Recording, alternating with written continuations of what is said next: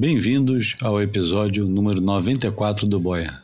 Seu episódio especial com a participação do Pedro César, famoso PP, e vamos falar longamente sobre o Cambito. São mais de duas horas e meia de conversa agradável entre eu, Bruno Bocaiúva e PP César. João dessa vez não pôde participar, mas semana que vem ele está conosco. Aproveitem o boia logo após a vinheta. Esse podcast conta com o apoio da DHD Brasil. Aliás, 3, 2, 1 era, começar, era como começava o Cambito, né? É verdade, é verdade. É verdade. Mas eu vou começar aqui com com a tradicional musiquinha que não vai ser alusão ao Cambito, mas alusão a quem faz o Cambito.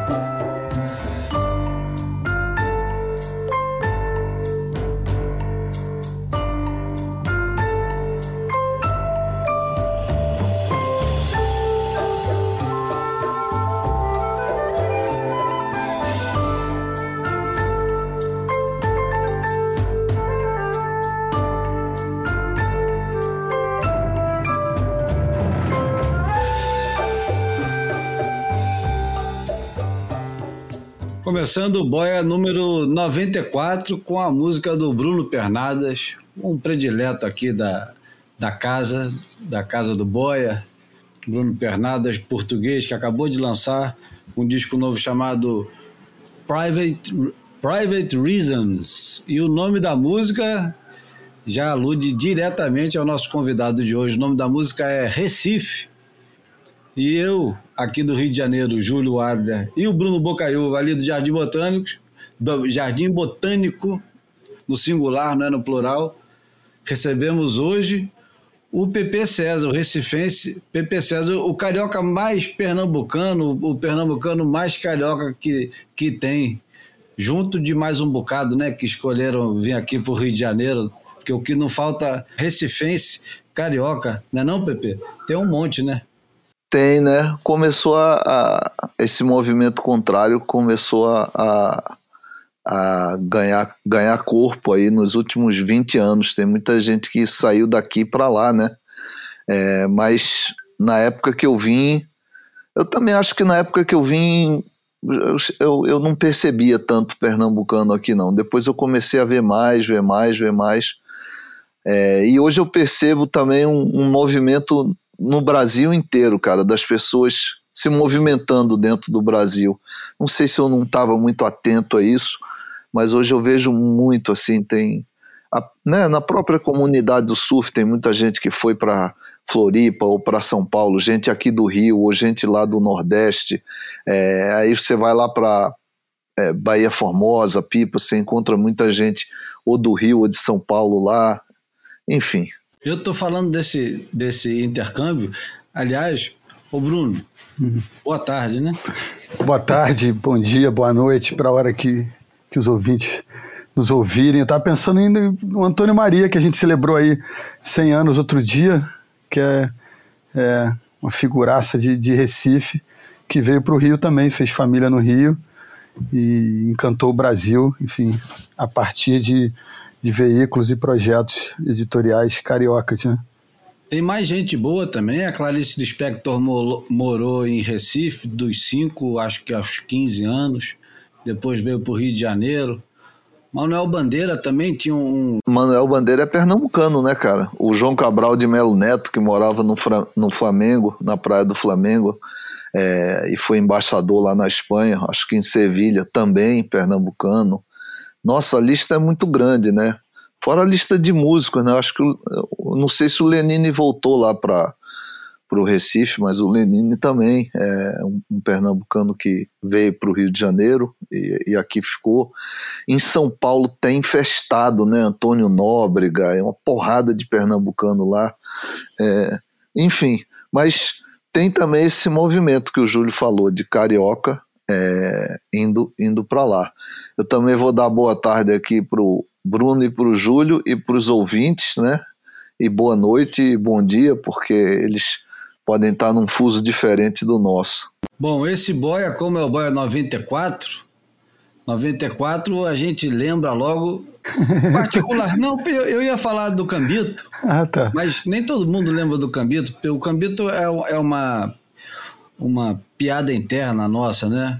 Quanto, Quanta gente que está ouvindo agora lembra do Cambito? Eu não sei se muita gente lembra do Cambito, mas 94 o mais importante é óbvio que não é o Cambito. Vem à cabeça imediatamente 94 foi o ano que a gente lançou o Cambito 1, PP? Foi isso? Ou a gente filmou o Cambito 1 em 94? Ele foi muito gravado, né, em 94, assim, para usar o termo bem chato, né, cara? Não, não, falar de é. filmar, né, cara? É. É. Nossa. Esse é dos nossos. Né?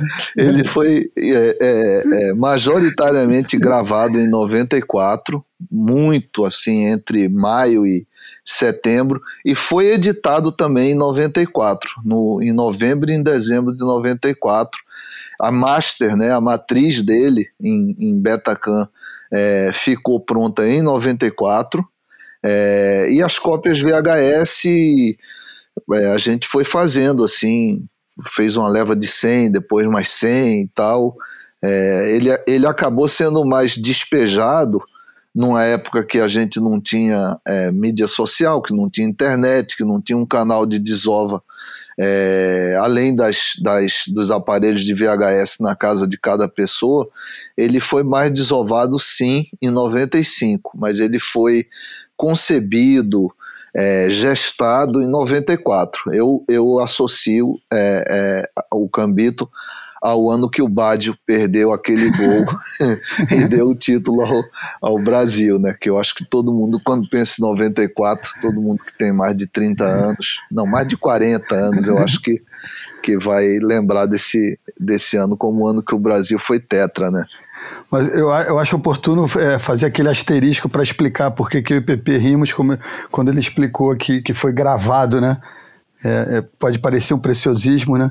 mas para quem lidava com vídeo nos anos 90 com esse critério, com, com esse aprumo que o, que o PP lidava, é, é, as pessoas falavam de uma maneira vulgar. Né? Eu fui lá filmar, mas quando você né, fazia uma, um registro em tape, em fita, a gente fazia questão de dizer, gravar, filmar para a gente era só com pe película, né? com filme propriamente dito. Não é por aí, PP?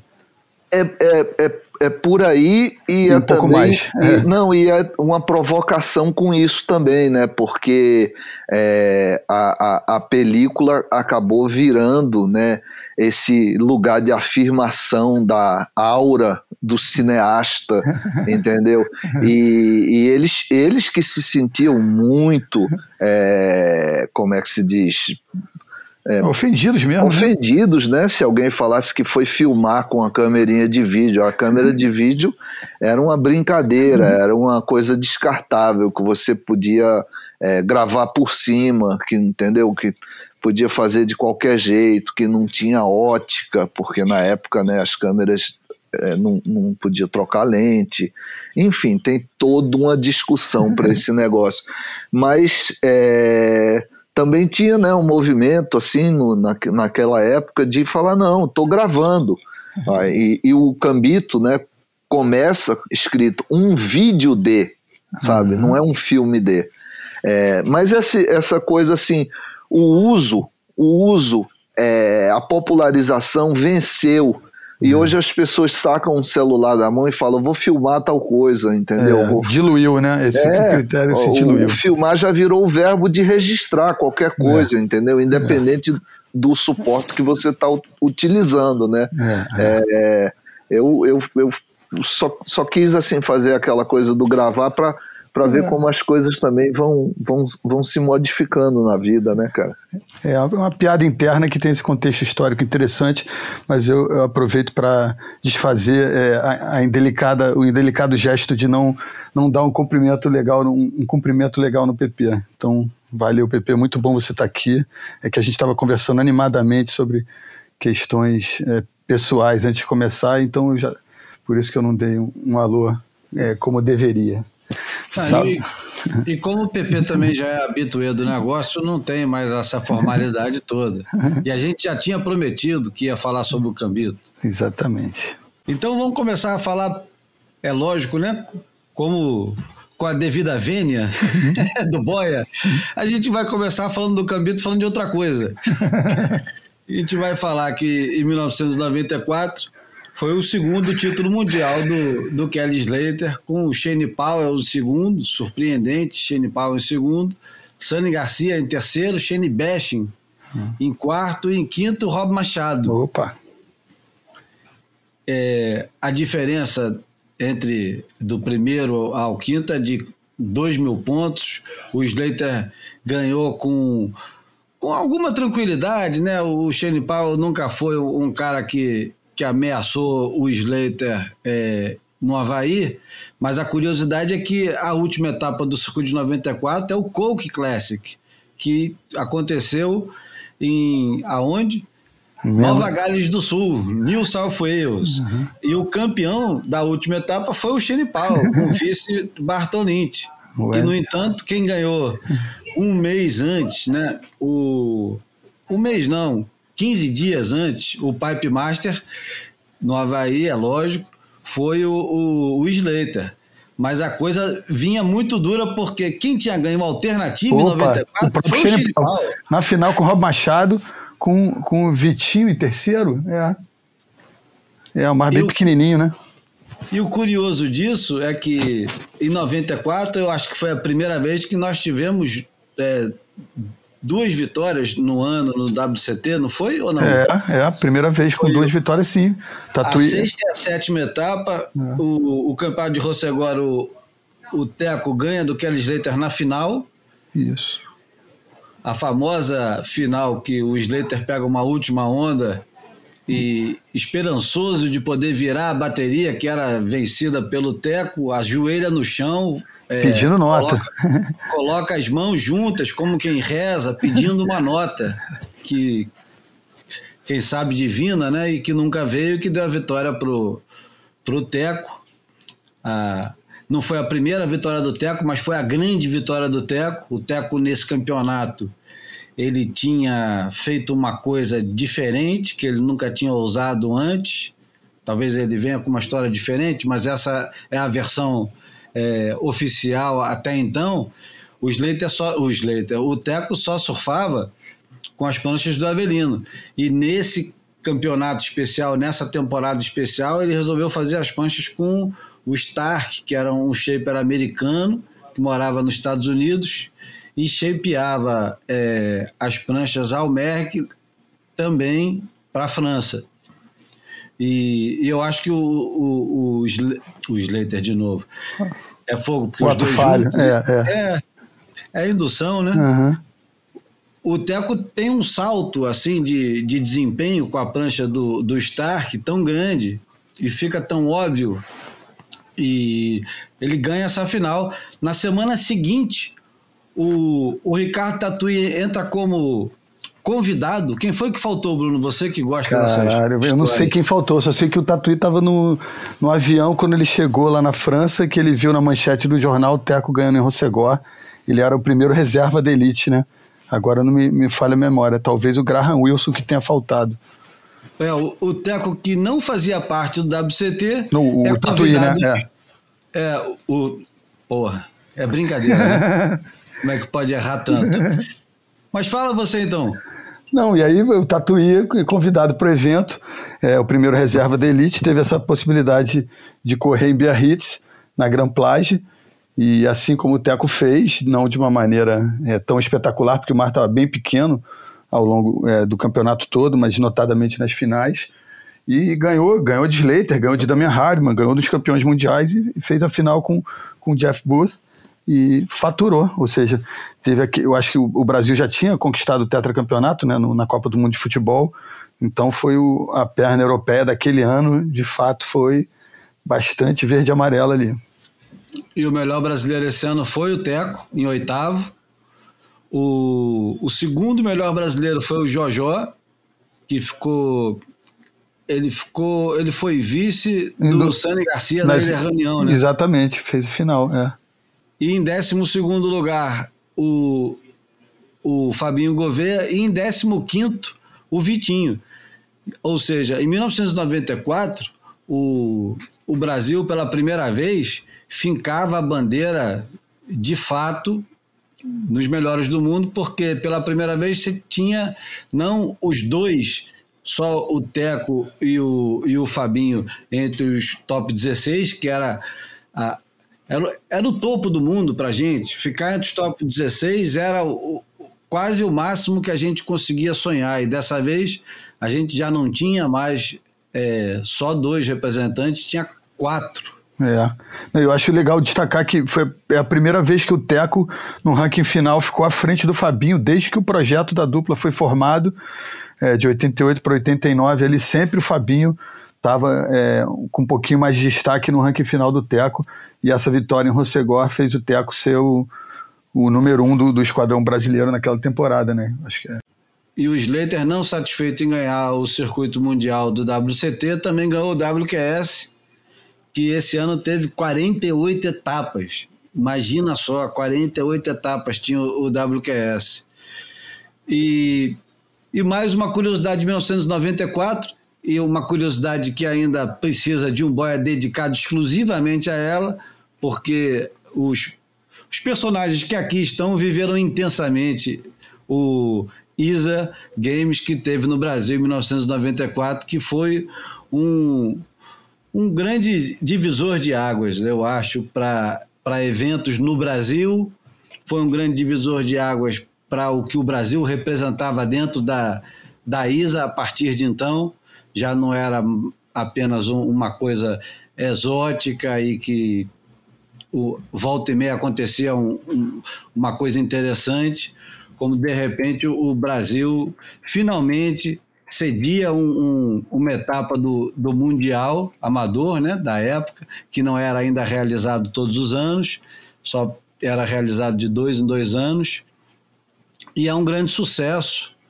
E o pessoal que veio para cá, um pessoalzinho bem interessante, que a gente lembra agora, Kalani Robb, os irmãos Lopes. Os irmãos um Irons. De, é, um tal de Andy Irons, Bruce Irons e, e tanta gente que depois é, veio, veio, veio, brilhar no, no, circuito mundial, além de grandes é,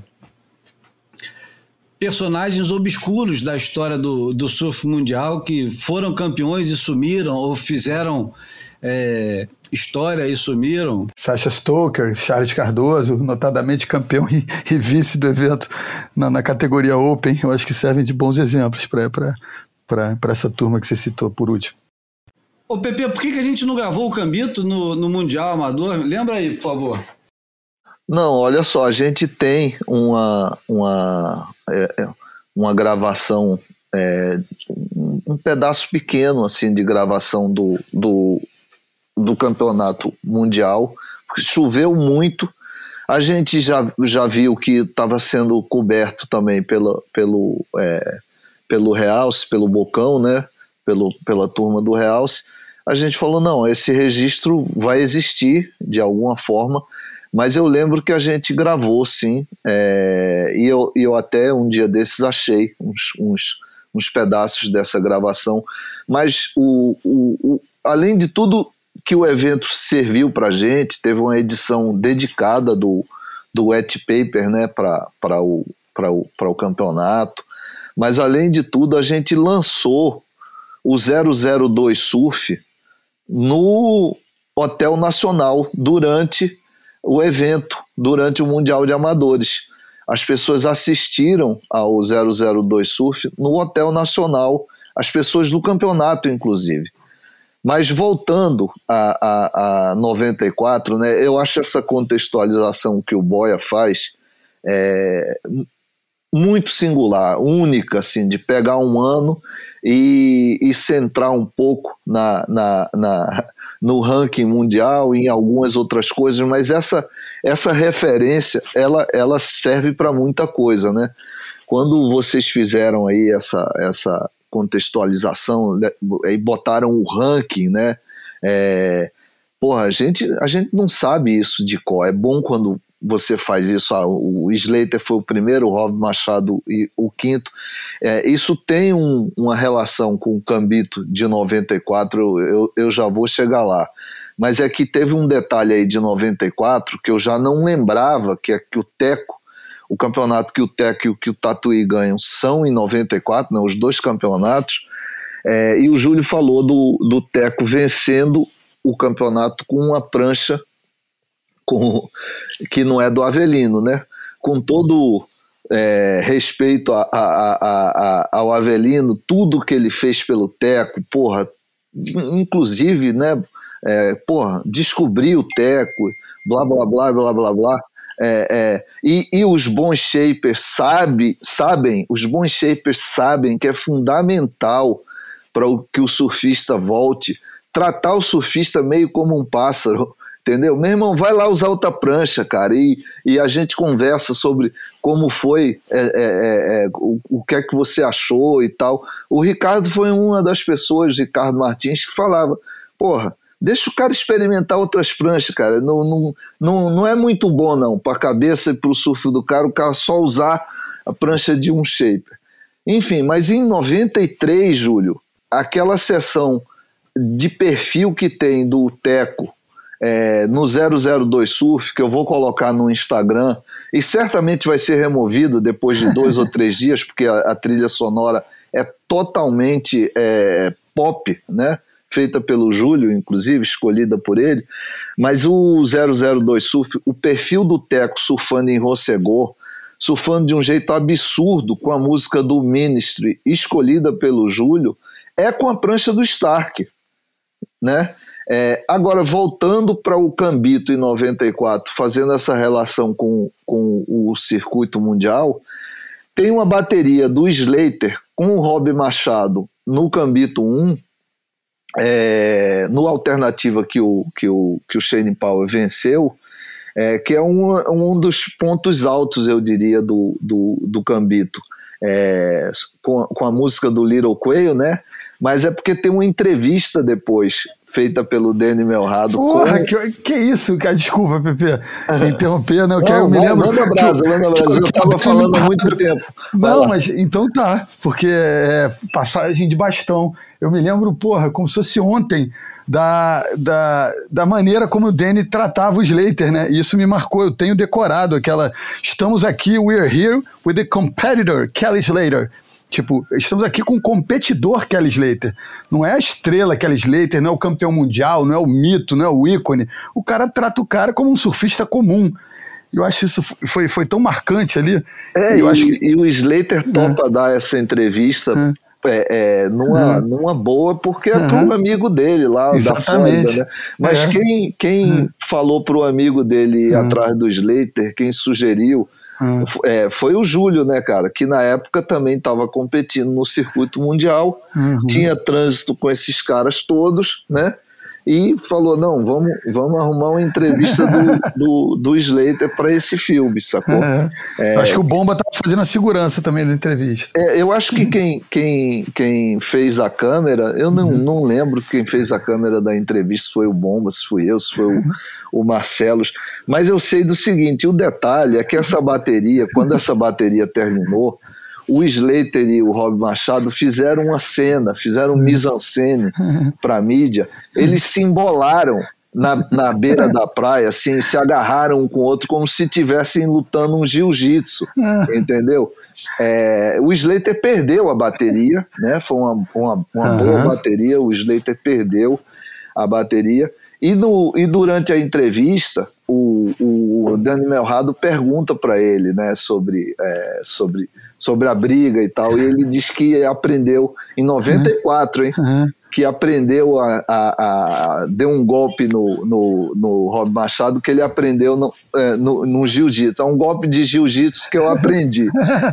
Ver, ver como o cara, como o Slater estava antenado, né? Com, é. Porra, já, isso já tem 27 anos. O Slater já estava fazendo jiu-jitsu, ou pelo menos estava ligado na história, né, cara?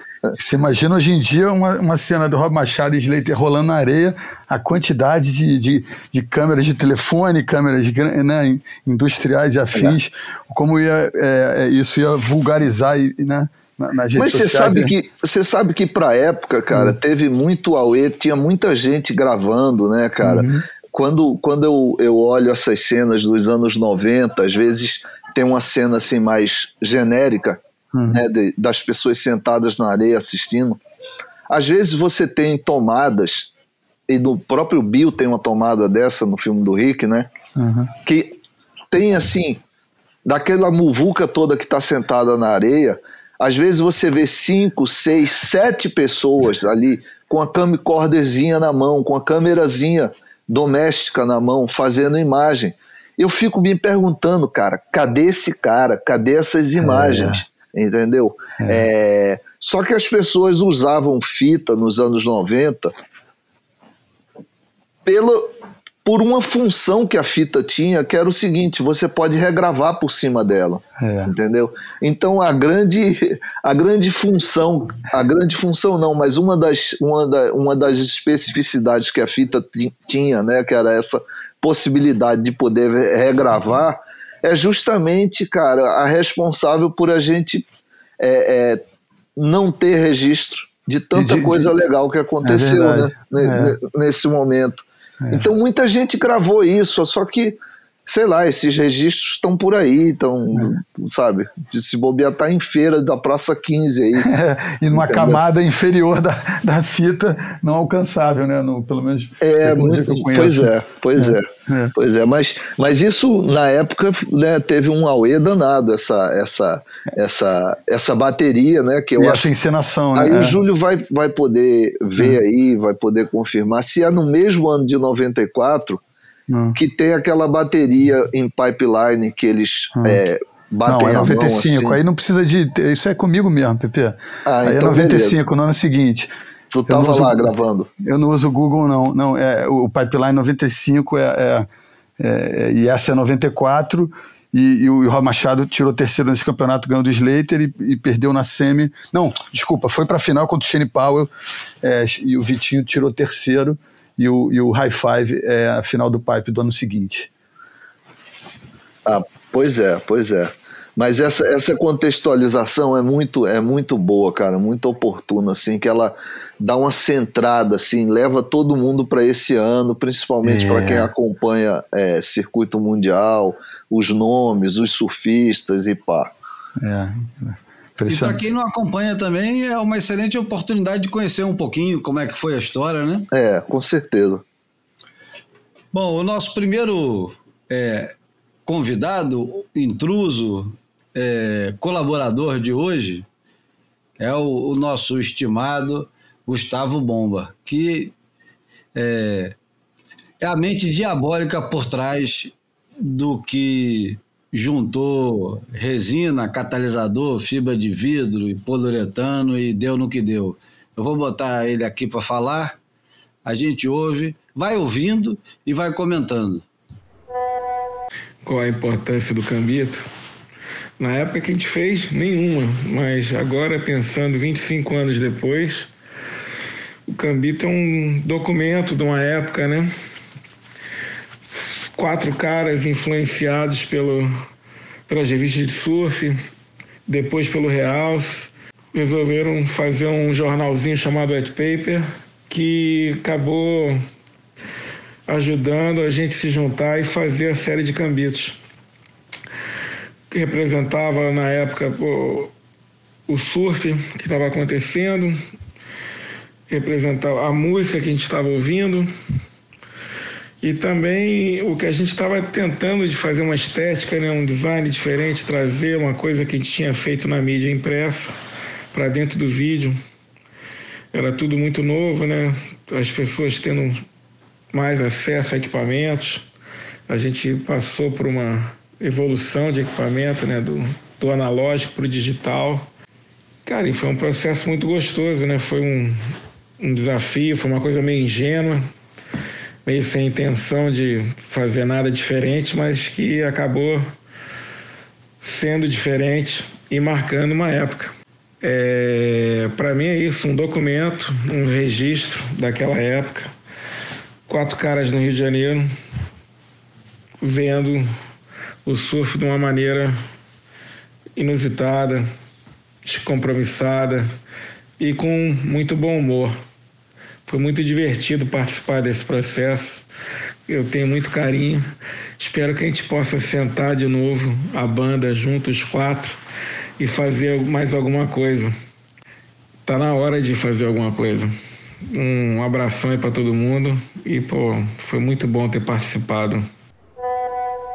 Além do, do desse áudio, é óbvio que a gente não ficou só nisso, né? A conversa ela se estende bastante, né? Porque eu vou explicar por que o Bomba é o cara responsável pelo, pela resina, catalisador e fibra e tal, porque o, o Bomba foi o cara que, junto com o Marcelo, aqui com o Guilhermão, inventou de fazer um, um jornal, uma, um jornal, um veículo na época se fazia em casa esse tipo de coisa para tentar. Todo mundo queria arrumar um esquema para continuar pegando onda, ganhando um qualquer, convivendo com as pessoas que gostava.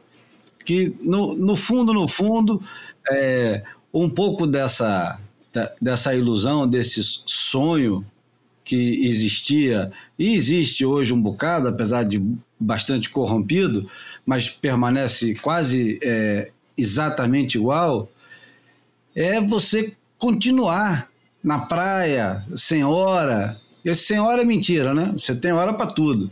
Principalmente quando a gente filmava campeonato, que era uma obsessão que era doentia, sou com o PP e com a nossa turma toda, de ser o primeiro a chegar na praia, de ser o último a sair da praia, de assistir e depois registrar a toda onda surfada por determinado surfista, né?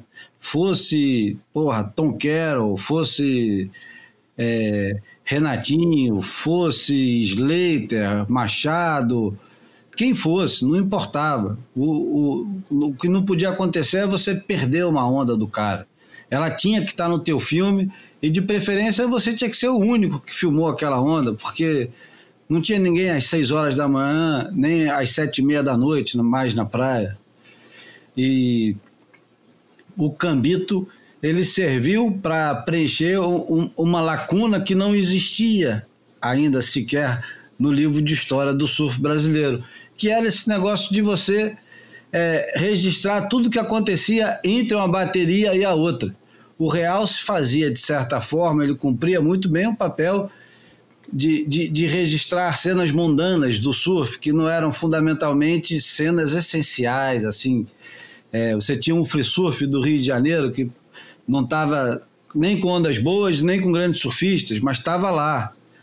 O Cambito não, o Cambito ele ia para um campeonato e deixava de lado as principais baterias para filmar o free surf de um cara que surfava mais do que os caras que estavam na bateria.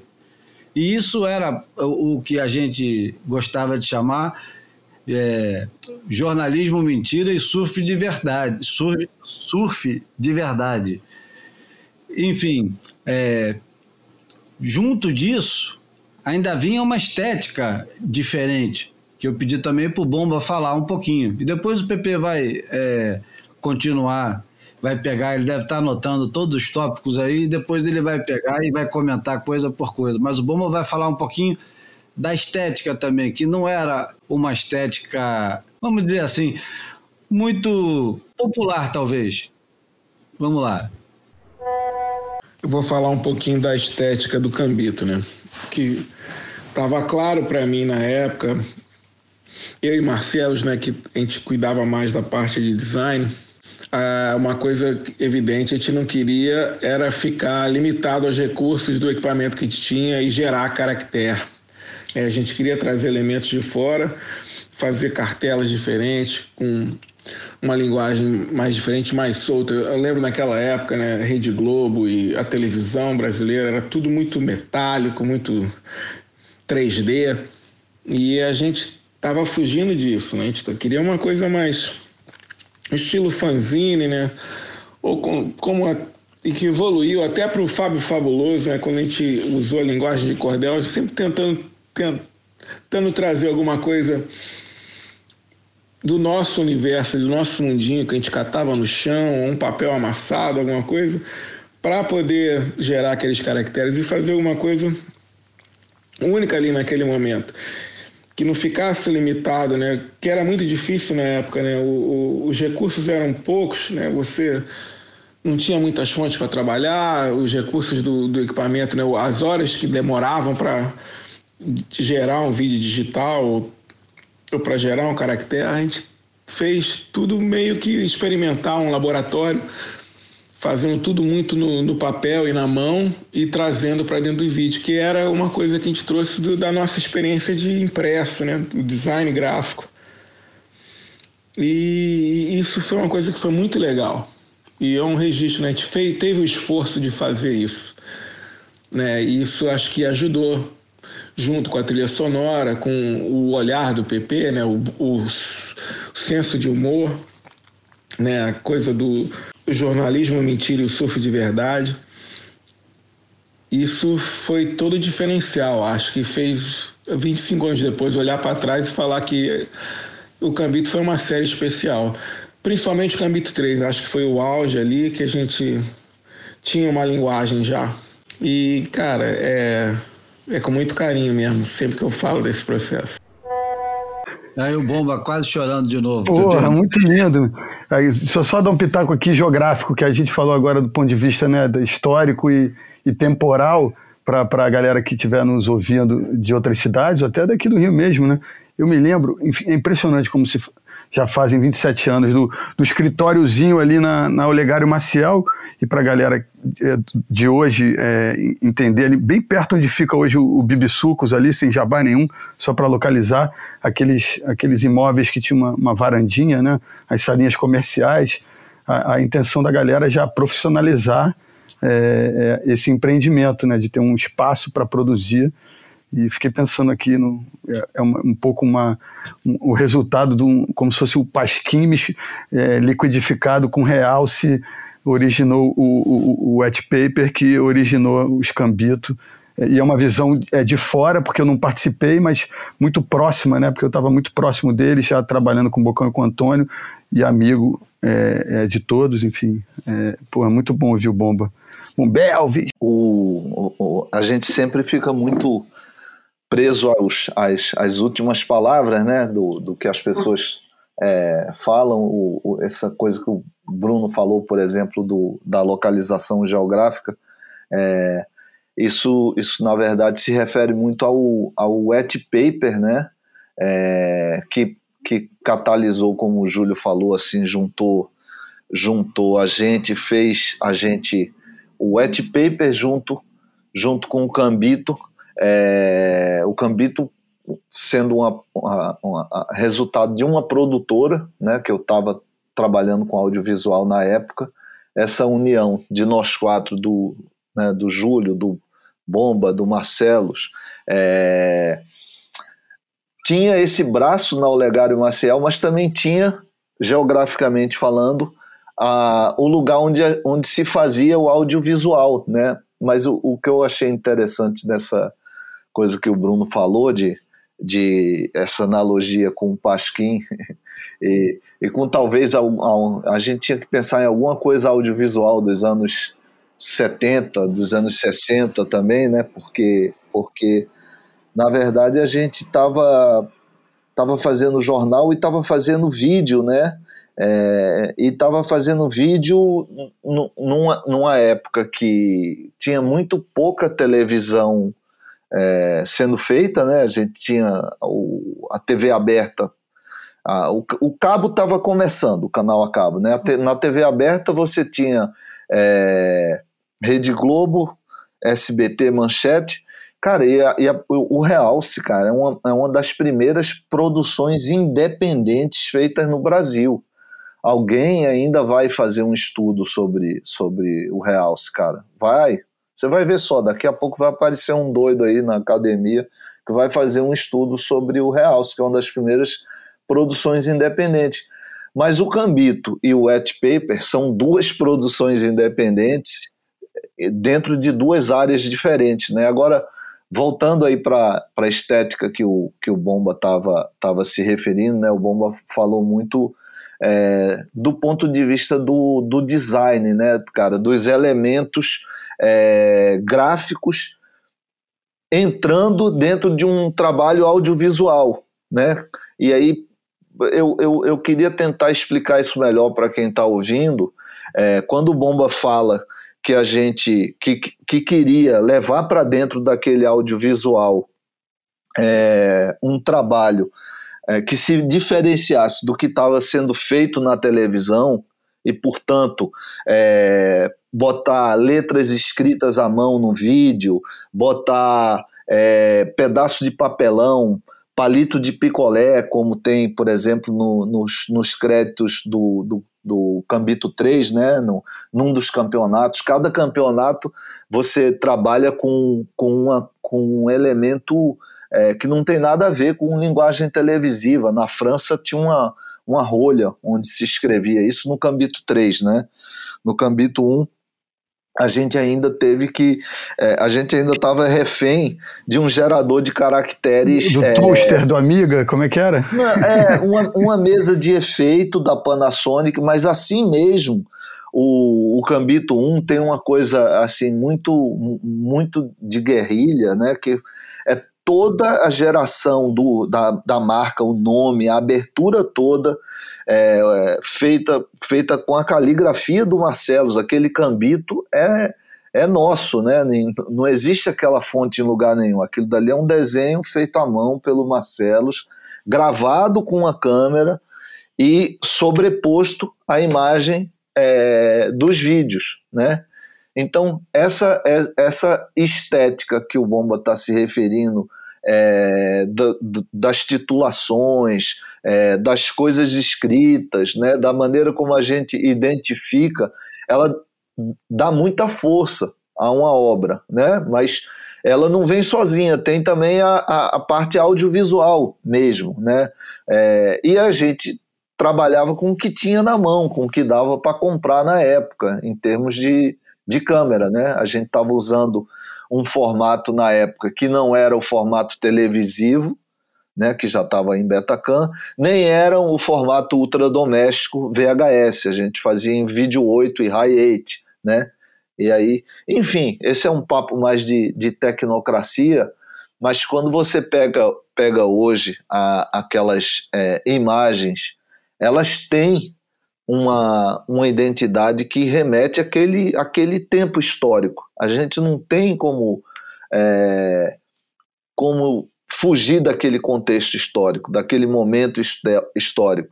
Quando o Bomba fala, fala desse registro desse momento histórico e ele fala de quatro cariocas, quatro pessoas do Rio de Janeiro, é, talvez ele, ele, ele, ele é, não, não, não esteja se dando conta que aquelas quatro pessoas do Rio de Janeiro estavam gravando o Brasil inteiro, né? Porque o Cambito 1 já tem muito. O Cambito 1 abre com Campeste clássico, né? Santa Catarina.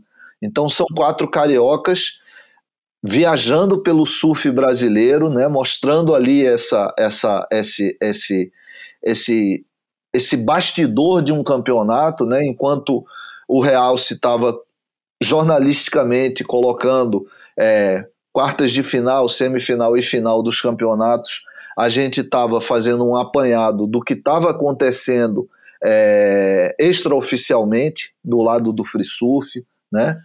É, e, e, e, as músicas brasileiras daquela época, né?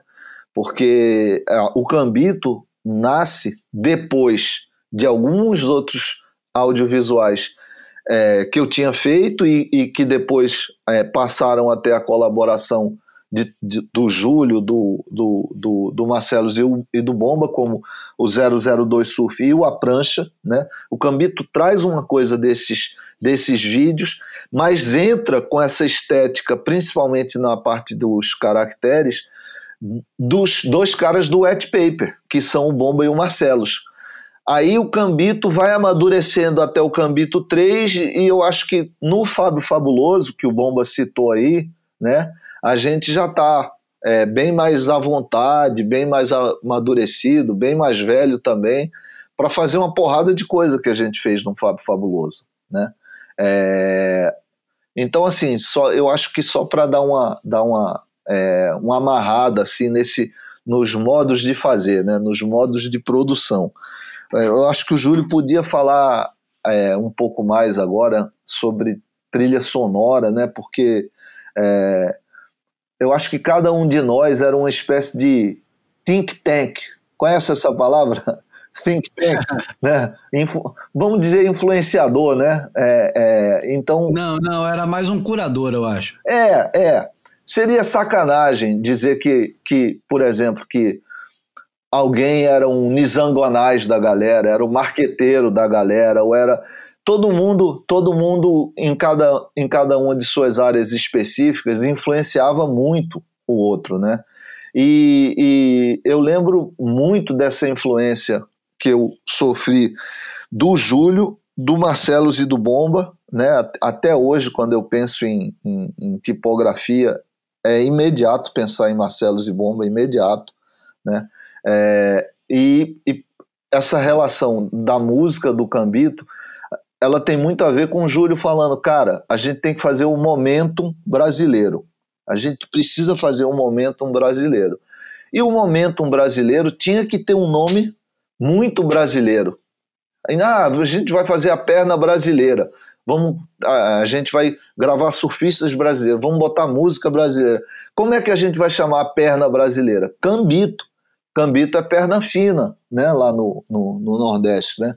Enfim, o, eu acho que o Cambito chega com muita brasilidade, sabe? Muita, muita, muita brasilidade mesmo. E, e, e, é, e isso daí eu acho que é um, um, um, uma característica que, para quem, quem acredita muito na Brazilian Storm, que é, é uma coisa Opa. inegável, né? Eu acho que tem uma importância assim de você perceber que é, que as coisas não nascem em chocadeira, né, cara? Exatamente, eu estava pensando o, nisso, Pepe. O, o, o, o, surf é, tem toda uma, uma, uma genealogia, cara. Muita coisa ah, que foi acontecendo, sabe? Felipe Toledo é filho de Ricardo Toledo. Ricardo Toledo tá nesses filmes. É. Ian Gouveia é filho de Fábio Gouveia. É. Gabriel Medina é, é, é, é filho é, porra, talvez, assim, parece uma provocação, é filho de Cauli Rodrigues, de uma é, certa de, maneira. É, o cruzamento é. de Dada Figueiredo, porque... É, o, é. o, o, Cambito é filho do Realce, o Realce é, filho do Nas Ondas do Surf, é. entendeu? O Ítalo Ferreira é, um, Ferreira é um pouco filho do Nelson Ferreira. entendeu? Então, eu, eu acho que tem, tem esse negócio das pessoas hoje que são mais jovens, né? Ah, o, o Iago Dora é filho do Leandro é. Breda, cara, é. entendeu? É filho do, do, é. do, do cara que estava muito presente também nessas, nessas obras, né? É. Nesses filmes. Então, eu acho que a coisa principal, cara, é a gente hoje perceber que a Brazilian Storm, né, que essa galera toda é, tem passado tem é. filiação, é. entendeu? Que isso daí, cara, não é um, um, um movimento extraterrestre, sabe?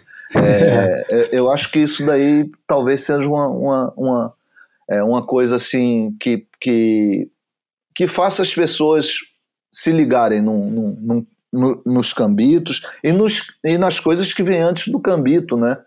Eu, por exemplo, tenho acho muito interessante quando eu vejo as coisas que o Túlio Severo fez, né? Os, os vídeos que ele fazia, o Matic, e o Nas Ondas do Surf, que já foi muito falado aqui e que agora está tá disponível online, né? Lá na, no, no. Esqueci o nome do canal do cara, Júlio. Fala aí. Já falei demais. Não, está disponível é, na enciclopédia do surf, mas acho que está no Vimeo também para todo mundo. É, enfim, mas você estava falando é, de genealogia e de música. O Cambito, de certa maneira, assim, uma comparação bem esdrúxula, né? quase uma metáfora, não, não é nem uma analogia. Tá pro, pro, pro movimento todo de surf brasileiro é, como estava a bossa nova para o movimento musical na época. E por que isso? Vou explicar melhor. A gente é, sempre foi aficionado, né? Todos nós fissurados pelo audiovisual, tudo, desde do, do freeride dos anos 70 até principalmente os, os primeiros vídeos que começaram a vir nos anos 80, o dos Chris Briston ou Bryston, Blazing Board, Beyond Blazing Board, é, Progressive Surfing Techniques da, da virada da IPS para SP, e depois os magníficos filmes do Jack McCoy que começaram a elevar o negócio para outra coisa. E a gente trabalhava mais ou menos com aquilo, né? Tinha vontade de, de falar, porra, que, será que dá para fazer isso também? E quando em 92, e eu me lembro de estar no Havaí, até encontrei, eu me lembro de encontrar com, com o Fedelho, Sérgio Noronha, na, naquele mercadinho que tinha em Sunset, aquele mercadinho que pertencia aos japoneses, que esqueci o nome agora. É, você lembra, PP, desse mercadinho que tinha ali atrás de Sunset? Sim, sim. Já encontrei o Marvin Foster gritando que queria, que queria pegar brasileiro. Tô doido para achar um brasileiro hoje. E eu, assu, e eu assoviando assim no. Pô, sorte que você telefone. é francês, hein, Pepe? Porra. Eu, eu assoviando no telefone. Mas eu me lembro de encontrar com o Fedelho e o Fedelho, porra, comprei um filme muito foda e tal. E aí falou do momento, aí eu vi o momento, pô, vou comprar esse filme, comprei e trouxe pro Brasil. E a, a VHS é, era uma coisa, a fita de VHS, que era o era o Instagram da época, né? Onde a gente assistia os vídeos, era o YouTube da época, né? Onde a gente assistia os vídeos. E a gente muito impressionado com a qualidade das imagens, que eram muito ruins. Pela primeira vez, a, a qualidade da imagem não importava, o que importava era a manobra. E embalado por um punk rock melódico que era divertido e agradável, não era uma coisa muito é, agressiva como era nos vídeos do, do Paul Sargent, que começou a fazer isso de uma maneira completamente é, eu acho que muito do coração mesmo. O Paul Sargent, ele gostava tanto do, do, do surf, do circuito mundial, ele vivia tão intensamente aquela merda, que de fotógrafo para repórter, de repórter para cronista e fotógrafo, e depois começou a registrar tudo em vídeo. E foi o primeiro cara a juntar surf de qualidade com bastidores e música pesada, suja. Porra, ele usava Sepultura na época que Sepultura era mais ouvido pelos caras do circuito mundial é, estrangeiros do que pelos brasileiros. Aliás, ah, é? quase brasileiro nenhum ouvia. Quem gostava do Sepultura. Era o Shane época... Powell, o Matt Roy, o Matt é, Branson. O, o Binho Nunes gostava, hum. o, o Neco gostava um pouco mas quem, quem é, propagandeava mesmo e adorava, usava camisa e, e, fazia questão de encontrar com os caras era Matt Branson, Matt Roy, essa, essa galera toda. Enfim, o, o Cambito ele vem muito disso, daquela vontade de falar assim, porra, vamos, vamos fazer. O PP acabou de explicar, né? tô meio que repetindo em outro contexto, mas era. Esses caras não são tão bons ou tão melhores quanto os nossos. É, eles estão no filme porque tem um, um, um, bom patrocínio e aparece nas revistas de surf estrangeiras e tal. Porque tirando o Slater, o Machado, o Shane Dorian, o Taylor Knox e um ou outro, a gente aqui no Brasil olhava o Teco, o Fabinho, o Vitor, olhava os caras mais novos que estavam chegando, como o Binho, como o Renatinho, como o Neco, e falava, porra, o Binho, o Renatinho e o Neco surfam muito mais do que essa nova geração de australiano. Mas muito mais. E mais do que os havaianos. Mas como é que a gente vai provar isso? Não adianta escrever, primeiro porque ninguém nos ouvia né, na época, exceto é, tinha uma, uma imprensa brasileira na, na parte impressa que era autocelebratória, então tudo era lindo e maravilhoso, mas ficava faltando um senso crítico, né? Porque ou dividia muito aquele negócio é, pragmático demais. Ou você é marolheiro, ou você pega onda grande. Ou você é competidor, ou você é free surf. Né? Tipo, é, né? E, e o, o, Vitinho, como ficou uma bateria sem pegar onda, ele ficou taxado de marolheiro, independente do fato dele já ter se provado no Havaí várias vezes antes, mas sem a presença daqueles caras que tiveram a oportunidade de ir para o Havaí exatamente no ano que o Vitinho não pegou nenhuma onda. Então o cara não tinha conhecimento do, do resto de antes. Então, para ele, aquilo lá, esse cara é marolheiro, não pegou onda. É bem parecido com achar também que o, o, o Shane Dorian, no Pipe Master, sei lá, de 2012, era marolheiro porque pegou uma onda só. uma coisa assim, meio, meio esdrúxula. E também sem interesse, né? Não tinha encanto, não tinha interesse, às vezes não era amigo do cara. E o Cambito tá cagando para isso tudo. O Cambito queria saber era quem tava surfando bem. Então botava a câmera do lado, o cara pegava bem, ele entrava no filme. Mas quem é esse cara? A gente ia procurar saber, podia é. ser é, Emerson Marinho, Naldo Nogueira, podia ser quem for. O cara entrava no filme porque tinha acertado uma boa manobra, independente se ele tinha passado a bateria ou não é. tinha passado a bateria. A gente estava cansado de celebrar os mesmos caras, estava na hora de celebrar os caras certos, né? É. Embora eles às vezes, é, muitas vezes, né, na maioria das vezes, essa, o, o, cara, o cara certo era convergente com os da, da, da, imprensa impressa, mas por isso que a gente tinha esse negócio de jornalismo mentira e surf verdade.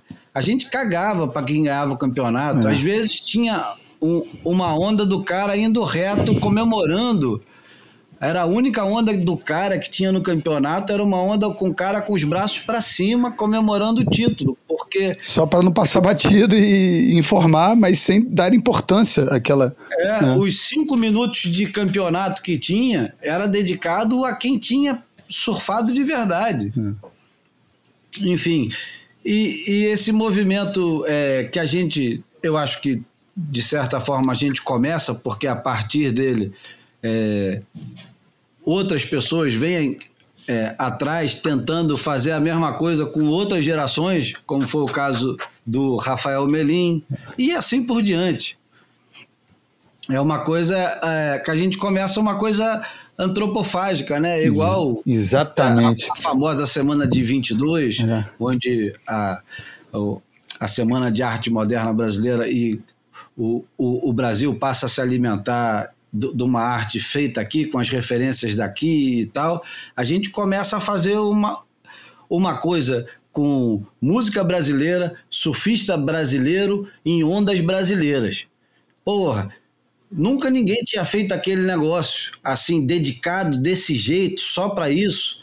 É lógico que o Realce já tinha feito isso, já tinha colocado música brasileira, surfista brasileiro e onda brasileira, várias vezes. Só que dessa vez a gente tinha passado no, no, no, no, moedor, né? A gente tinha passado no moedor de carne e só saía dali o suco mesmo. A gente não estava mais preocupado em, em, fazer jornalismo e de registrar o, os quatro primeiros, os oito primeiros. A gente queria celebrar os caras que surfavam bem. Me, me vem duas coisas na cabeça. Nelson Rodrigues, com, com a história da síndrome de vira-lata, que eu acho que o Cambito é, é mais um, um elemento desse, é, desse processo que ajudou a gente a, a é, extirpar, ou, ou terminar, ou, ou, pelo menos diminuir a incidência dessa, dessa cultura de, de se achar menor que os outros de fora. E, a, e o outro é, é, mais musical, acho que é, o Júlio falou antropofágico, me veio a cabeça, e já tinha vindo antes, que é o, é o Mangue Beach, de, de, não por acaso de Recife, enfim, Chico Science, Nação Zumbi, Fred 04, Mundo Livre S.A. E, e tantas outras bandas que fizeram parte do Cambito representam isso, né? Um pouco da uma brasilidade é, sem, sem, sem filtro ou, ou, sem, sem acanhamento, sem vergonha de, de, de ser brasileiro, de parecer brasileiro, enfim. E não era só isso, né, Bruno? Além desses caras todos, aquele monte de gente que não deu em nada, igual os surfistas que não deram em nada, que é Mamutes do Asfalto. É. É, ou Live in the Shit. Porra, que, Zé Cabeleira, que, é. é. A banda Oz, de Brasília. Alucinante. O Little é, Quail and the Bad Birds, é. Little Quail, que no final das contas, se você for espremer isso também. Resiste um control. Gente, pô, Resiste contra o Curitiba, Daniel Azulay, salve. Um monte de gente boa depois foi formar outros projetos. O, o Oz, por exemplo, virou o Nego Moçambique, né? É. O, o Little Quail se transformou em várias outras bandas. Entre elas Autoramas, né? É, você vai ver, tá, tá tudo é, espalhado, né? Tinha o, o Planet Ramp, é. É, o, o, o movimento de, de música hum. nordestina que vem não só o Mangue Beat, mas vem uma turma grande, né? Alucinante. isso, uma turma. Então, cara, o, o, o Júlio é engraçado, né? Eu vou pegar esse, esse gancho aí do vira-lata. Hum. É... Engraçado, eu acho que essa frase do, do Nelson Rodrigues, ela é tão boa que ela pode ser subvertida também. é, não só a gente pensar o complexo do vira-lata, como a gente também pensar. A miscigenação, é, né?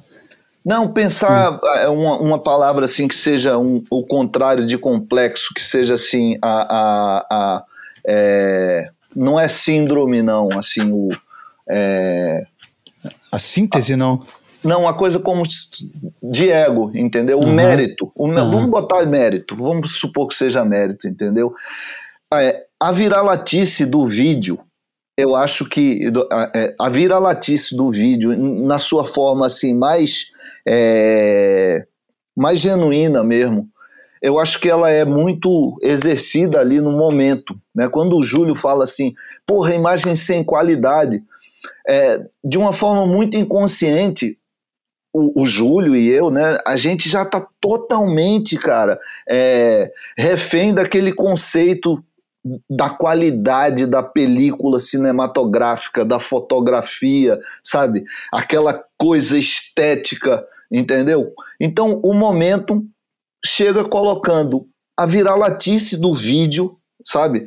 E quando eu falo vira, viralatice e falo da gente assumir viralatice, eu falo assim, cara, o vira-lata não fica doente. O vira-lata, o vira-lata é um cachorro, meu irmão, tem vira-lata aí que às vezes dá porrada em pitbull, entendeu? Então, a vira-latice do vídeo, sabe, com aquela estética que não, que não tinha a gama da película, mas que era editada e reeditada e que, e que registrava. O, qual era o grande lance do vídeo? O cara, antes de apertar o botão do, do filme, ele pensava 50 vezes, porque aquele troço custava muito caro, entendeu? O Taylor Steele chegava com a câmera de vídeo, gravava as duas horas do, do, do, do, do surfista um pouco acima da média, e ele pegava 30 segundos daquilo ultra editado e te deixava de boca aberta, entendeu? Te deixava flabbergasted, né? Imitando o Milo aqui. É, cara, você a gente olhava, o Júlio falando do momento, olhava o momento e falava assim: meu irmão, a gente pode fazer isso aqui, cara. A gente vai fazer um vídeo altamente performático. É, não tem mais esse, esse, essa, esse plurido, esse medo de usar imagem imagem em dia nublado, entendeu? Ah, essa imagem não tá com a fotografia legal. Foda-se, entendeu? O cara, porra, jogou a quilha lá para cima da onda e a gente bota essa, depois bota essa, depois bota essa. Ah, o resto da onda do cara, o cara não foi muito legal. Não tem problema, a gente só vai usar a manobra. Então, o Cambito, meu irmão, foi concebido, foi gestado muito com essa filosofia da época, né? Do ponto de vista da estética dos caracteres, é, da estética da edição, da viralatice do vídeo, e acabou que foi um negócio assim que, que, que as pessoas se sentiam muito representadas, né? Trouxe um, um, um, um pertencimento para aquela galera que pegava onda, que competia e que não aparecia é, em, em, vídeos, é, em vídeos feitos, feitos pelos estrangeiros, né? Hoje acabou esse, esse, agora sim, complexo. Hoje acabou esse complexo. Hoje o, o, o, o Brasil está dominando, é domínio, cara. Os caras, a gente assiste uma transmissão hoje pela internet, os anúncios é, da Ripco e da Billabong são com Gabriel Medina e Ítalo Ferreira sabe? A gente nem sonhava que isso pudesse acontecer um dia, entendeu? Nem sonhava que isso pudesse acontecer um dia. No entanto, isso não teria acontecido se não tivesse todo um movimento desde os anos 50, cara, desde o primeiro cara que pegou onda no Brasil é, até até esse domínio que a gente hoje está tá, tá exercendo, né? Bom, como não dá para convidar todo mundo que ajudou a fazer o Cambito, e, e foram muitos, né? Não foi, não é uma coisa só de quatro pessoas, mas Sim, total. o que a gente, o que a gente chama de, de banda, que somos eu, PP, Marcelos e Bomba, sem ordem nenhuma nesse negócio, porque cada um numa determinada é, fase é, assumiu o protagonismo de alguma coisa, fosse o que fosse, não tinha, não tinha hierarquia na, na alegada banda. Nem e sequer o... ordem alfabética. Isso. Mesmo porque os nomes mudam, né? É.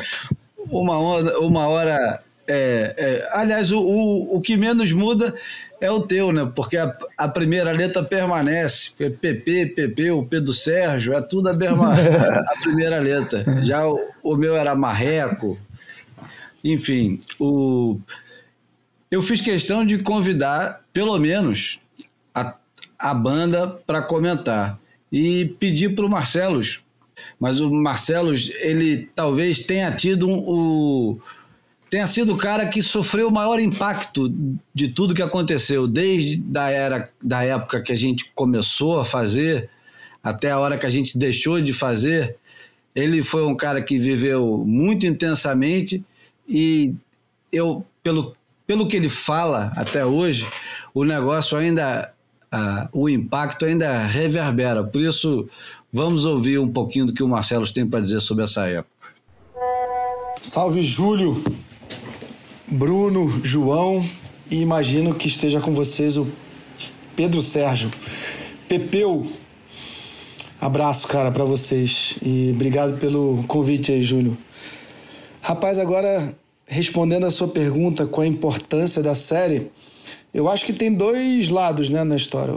O lado pessoal, que para mim é o mais importante, óbvio, e o lado de quem assistiu, né, de quem experimentou a série na época, né, de quem assistiu a série.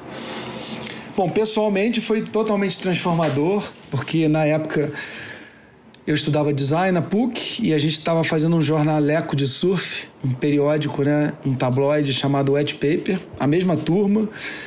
Também um processo bem livre, experimental, né, de, de muito aprendizado. Né? A gente não sabia exatamente o que estava fazendo, mas gostava de fazer o que estava fazendo. Financeiramente, péssimo negócio, como sempre, mas muito, muito divertido e muito e que nos ensinava muito. A gente aprendia muito com o processo, um com o outro e com as pessoas com quem a gente se relacionava na época.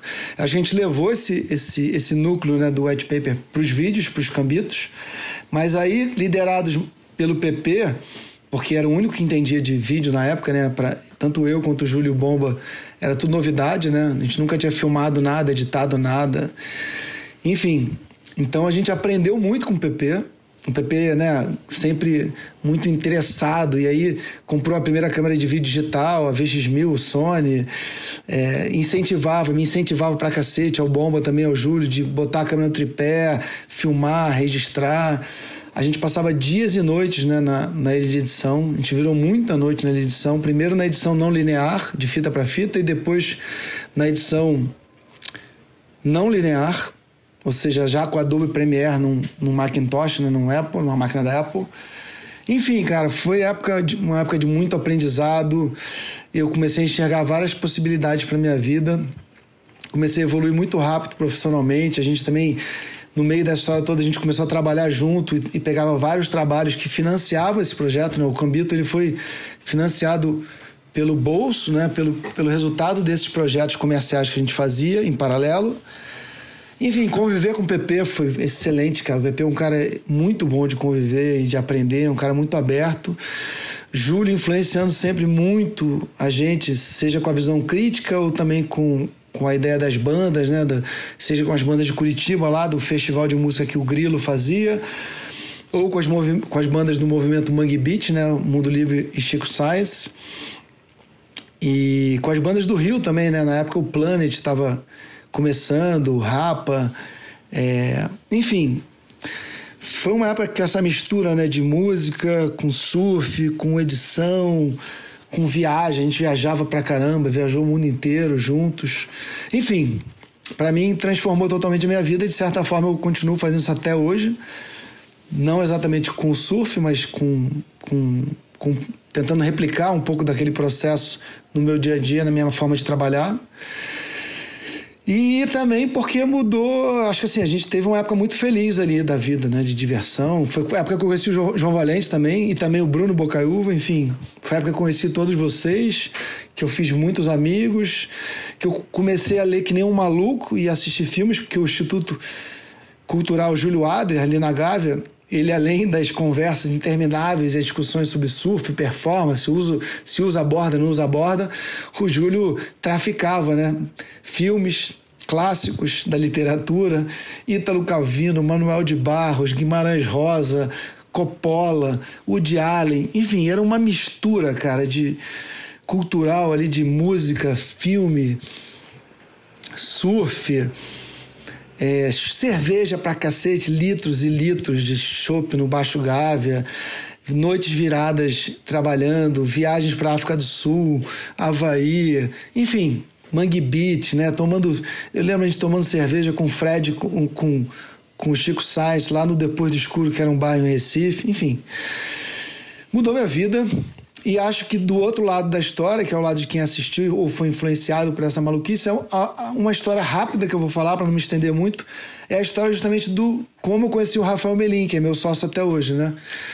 Ele e o, e o Rafael Gross, que é o primo do Guilherme, apareceram lá na produtora, na Cambito, na Marquês de Sabará, ali no Jardim Botânico, bateram na porta, moleques, acho que eles tinham 16, 17 anos, pedindo uma ilha de edição emprestadas prestada, porque o Guilherme Gross, que era amigo nosso e primo do, do, do Rafael, tinha dito que ele para ele falar com a gente.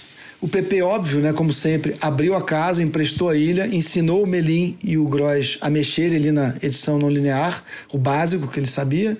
E eles editaram, acho que o primeiro, Lombrou, ou o segundo, não me lembro. Mas enfim, e assim a gente conheceu o Melim e o Rafael Gross, que na época eram sócios nessa empreitada aí dos Lombros.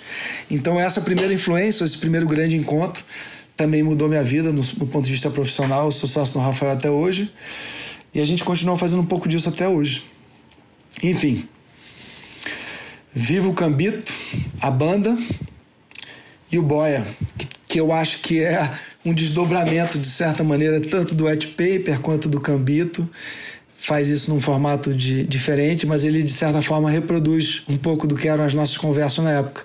E acho que o Bruno Bocaiúva e o João Valente desempenham muito bem esse papel, porque o Júlio precisa de antagonistas, né? Ele não pode concordar muito com ele não, João, porque senão ele, ele vai tomando conta da história e aí ele fica com a narrativa só dele. Enfim, continuem discordando, discutindo e conversando, porque principalmente agora que eu estou aqui em São Paulo, o Boia tem sido a minha, a minha mesa do, do Lacerda. Aqui, encontro com vocês toda vez que eu clico aqui no podcast e escuto a voz de vocês. Grande abraço e parafina boa e soco na cara.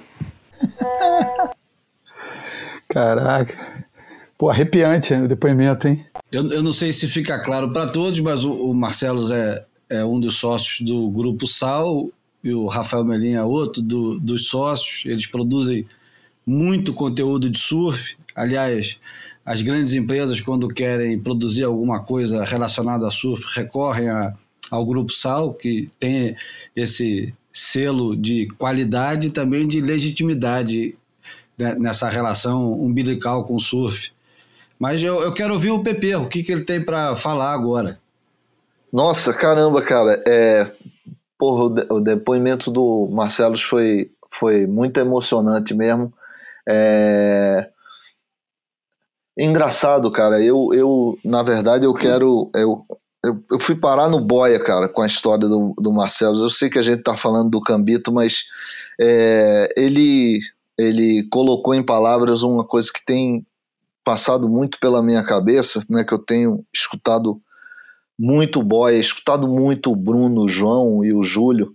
É, e estou muito é, assim familiar de cada de cada peculiaridade de cada uma dessas pessoas assim falando e pensando e o Marcelo usou uma imagem perfeita cara nesses tempos de pandemia eu me sinto naquela mesa ali do Lacerda Entendeu? Foi a hora que eu mais me arrepiei quando ele é, falou do quando, Lacerda.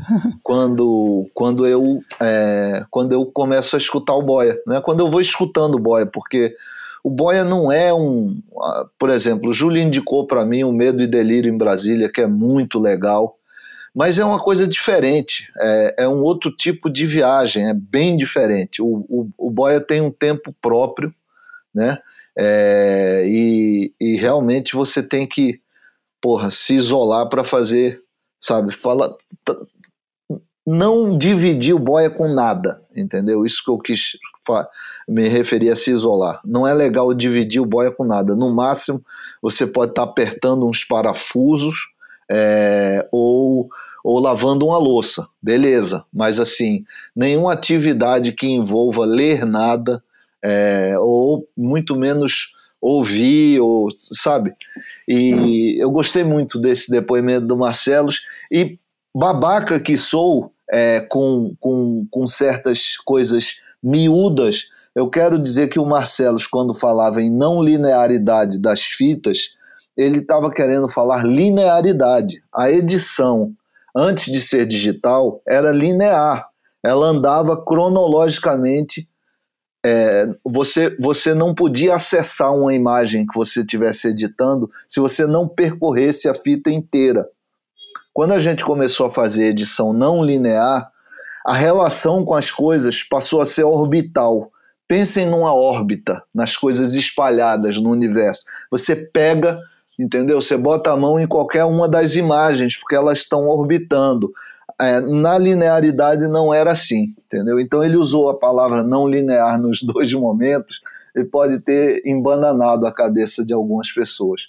É, mas isso, porra, não, não, não, não tira a coisa que eu acho mais legal no depoimento dele é, é esse desdobramento que ele deu às coisas, né? Que, que, que esse processo nosso deu às coisas. Cada um, eu acho que é, a academia do Bomba tem um pouco de cambito. a academia do Bomba lá no Gold Coast, assim como o Boia tem, assim como o que eu estou fazendo hoje da vida também tem um pouco desse, desse processo com todo mundo. Né? Eu jamais, se eu for fazer uma apresentação de PowerPoint, eu jamais vou escolher a primeira fonte que vier pela frente. Eu vou de Helvética, porque o Marcelo falou: meu irmão, tu não quer errar, vai de Helvética. Entendeu? É, mas sabe aquela coisa escrota de autoajuda? Que, mas o que, que você tira disso tudo? É, eu, eu, queria dar um depoimento de, de quem estava de fora e muito perto, como eu já disse, mas eu acho que para gente mais nova, que tem uma galera curiosa, interessada, que tem nos escutado, tentando fazer essa viagem a uma época que não viveu, né? Eu acho que tem muito dessa, desse, desse aprendizado é, é, empírico dessa história de. Eu, eu, me lembro, assim, com muita clareza, algum momento ali perto daquele apartamento, daquela é, sala comercial na, na Olegário Maciel, da, do comprometimento de todo mundo e fazer uma reunião de pauta para desenhar o próximo, o próximo é, a próxima edição do, do White Paper.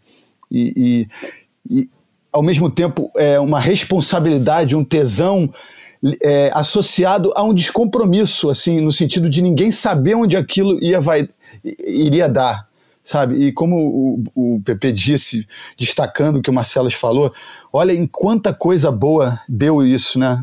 Quantos desdobramentos felizes, e, e se, se, não felizes, mas, enfim, que, que, que, tem substância, que tem história, que tem, né, que tem estofo. Então, assim, quando a gente é, faz as, nossas, as coisas que a gente faz na vida, às vezes a gente não sabe onde vai dar.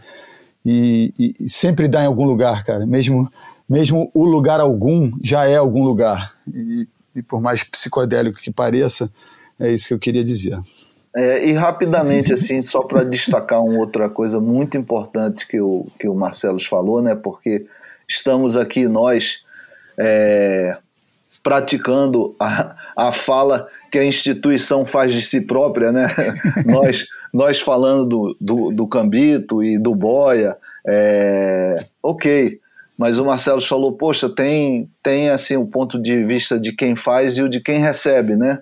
É, seria muito muito legal assim a gente, é, sei lá, numa próxima ocasião pegar pegar alguém assim que sabe que viu, né? As pessoas que viram ou saber um pouco do, do, do, do que as pessoas que estão acessando é, o Instagram hoje é, pensam, né, como isso bate, deve ser muito estranho, né, para acho que deve soar muito estranho para um Iago Daura, para um Ian Gouveia, é, estranho que eu digo assim, diferente, né, cara, o cara olhar assim e falar, caralho, isso era performance revolucionária, isso isso aí era, era, isso aí era uma nota 10. Né? Tem uma nota 10 do, do, do, do Teco em Ubatuba, no Cambito 2. No Cambito 2, na seção de Ubatuba, tem uma nota 10 do Cambito, uma onda que foi nota 10 que a gente colocou. Tem uma nota 10 do Neco também na Praia dos Pescadores, lá, lá em, em Portugal também, não é isso? É, é, mas eu não sei se a gente escreveu 10, né? É, ah. Essa onda do, do Teco não foi numa competição oficial, né? Foi, foi, quer dizer, foi numa competição dessas de, de time, tag team, né? Uhum. Então ah. ele, ele achou que pegou uma onda muito boa e aí ele levantou a mão, é, porque essa pontuação seria dobrado e de fato foi uma onda que levou nota 10, então aí o time levou nota 20, porque ele era o surfista Double M daquela Aí o, o Júlio vai ter que fazer uma explicação. Aliás, aliás, a explicação que o Júlio fez no Boia, eu acho que foi 92, daquela história, daquela, daquelas baterias, aquele modelo de bateria que tinha nos 48. Ah, o Round Robin, né? Round Robin. eu não lembrava daquilo. Aquilo foi, aquilo foi uma coisa, cara. Só no boia você, meu irmão, vai, vai, vai nessa profundidade. Nenhum outro lugar. Cara, o cara vai se dar o trabalho de escrever o, de escrever o que era aquela porra daquele negócio do, do Robin, cara, que eu já, já devo ter esquecido agora. Bom, eu, eu me dei o trabalho também de perguntar para quem foi, para quem não fez o Cambito, mas foi influenciado diretamente pelo Cambito como já descrito no áudio do Marcelos, o Rafael Melim, que hoje tem uma centena de programas no canal Off, dentre eles o Brazilian Storm, é, cara, 70 e tal, 80 e tal, eu já nem, nem lembro qual, quais são os títulos da franquia, mas enfim. E muitos é, filmes também, né, Júlio? Muitos, muitos filmes. filmes premiados, inclusive. É, a série Lombrou. Samba é, Trance Rock and Roll, é. Pô, Samba Trance. Quintal de Casa, Nalu, Paste, enfim. Vamos ouvir o que, que o, o Melim falou da, do Cambito. Boa tarde, meus queridos Júlio e Pedro. Alegria poder participar aqui do Célebre Boia ainda mais com esse tema, em homenagem a esse ilustríssimo convidado. Vou dar rapidamente aqui uns pitacos, conforme o convite do Julius. Dando um panorama aqui do cenário, né? Como o Júlio tinha comentado, meados da década de 90, o surf talvez não tivesse aquele alcance que a gente tem hoje de, do grande público, de chegar no mainstream, né? Como a turma fala, de fazer capa de jornal, de às vezes ser tema de conversa no táxi ou numas rodinhas de churrasco. Mas tinha uma indústria ali que era relativamente próspera, né? Tinha umas marcas brasileiras assim com força, as marcas gringas no Brasil também tinha presença grande. Tinha uma mídia, né, imprensa de surf, se é que dá para chamar assim, presente com vários veículos, na época, lógico, tudo impresso, né? Quase não tinha nada na internet ainda, começando os primeiros passinhos, mas não tinha relevância.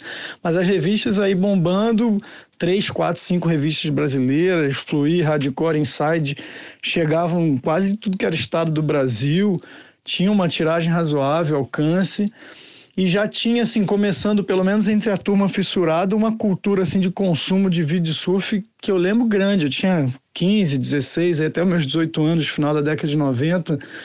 Cara, e era, era hábito da gente, né? Consumir vídeos de surf. Era revista e vídeo era que a gente tinha, né? No, no, nem perto de sonhar com o YouTube, Instagram.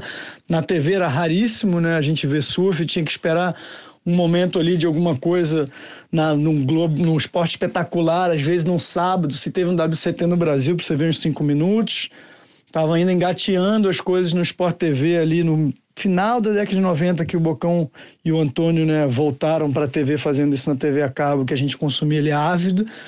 E tinha os vídeos, os vídeos de surf era nosso negócio, era revista no impresso e filme de surf para ficar assistindo 30 vezes a mesma meia dúzia de títulos que a gente conseguia arrumar disponíveis por aí. E a maioria, assim, curiosamente, a gente mesmo no Brasil, com a coisa de importação e não sei o que, demora das coisas, né? Que o cara fazia o filme num ano, se recebia no outro ano. Mesmo assim, a gente ainda tinha mais frequência, pelo menos entre os amigos, assim, entre a turma que eu via, Rio, São Paulo, Sul, a gente tinha mais acesso a filmes gringos, às vezes até que fosse copiado do amigo do que brasileiro, porque tinha algumas poucas produções brasileiras, mas bem pulverizado, assim, era um acontecimento. Acho que quando alguém conseguia fazer um, né? É, lembro de uns pô, muito esporádicos, Obsessão Surf, lá do Albertinho Alves, o primeiro é, surf espetacular do, do Roberto Moura. Tinha umas coisas assim esporádicas que a gente ficava pô, fissuradaço para assistir, mas enquanto isso consumindo tudo que era gringo, né? Taylor Steele, grande referência, Jack McCoy, eram os filmes da Hip Cool, da Billabong que vinham, Sonny Miller, Jack McCoy e Taylor Steele pra caramba. Era, porra, saiu o momento, aí depois um dois, aí tinha que esperar o Focus, era aquela coisa, faz fila na porta da Surf Shop. Lembro da gente esperando, já chegou, vai até lá, cinco, seis caras, já chegou, quando chegar, bota meu nome aí que eu vou pegar a VHS.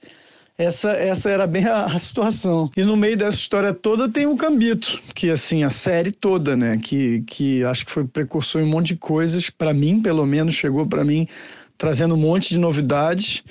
Eu acho que a, a coisa mais forte era ser, obviamente, vídeo surf brasileiro, feito por brasileiros, mostrando surfistas brasileiros que, porra, obviamente não apareciam nas produções gringas, raríssimos, tinha uma onda ou duas e era uma coisa nossa, falada em português, é, porra, brincando e até zoando os gringos, assim, no momento que a gente né, tinha idolatria total com os gringos, até uma certa dificuldade de eleger uns heróis, uns ídolos nacionais aqui, né?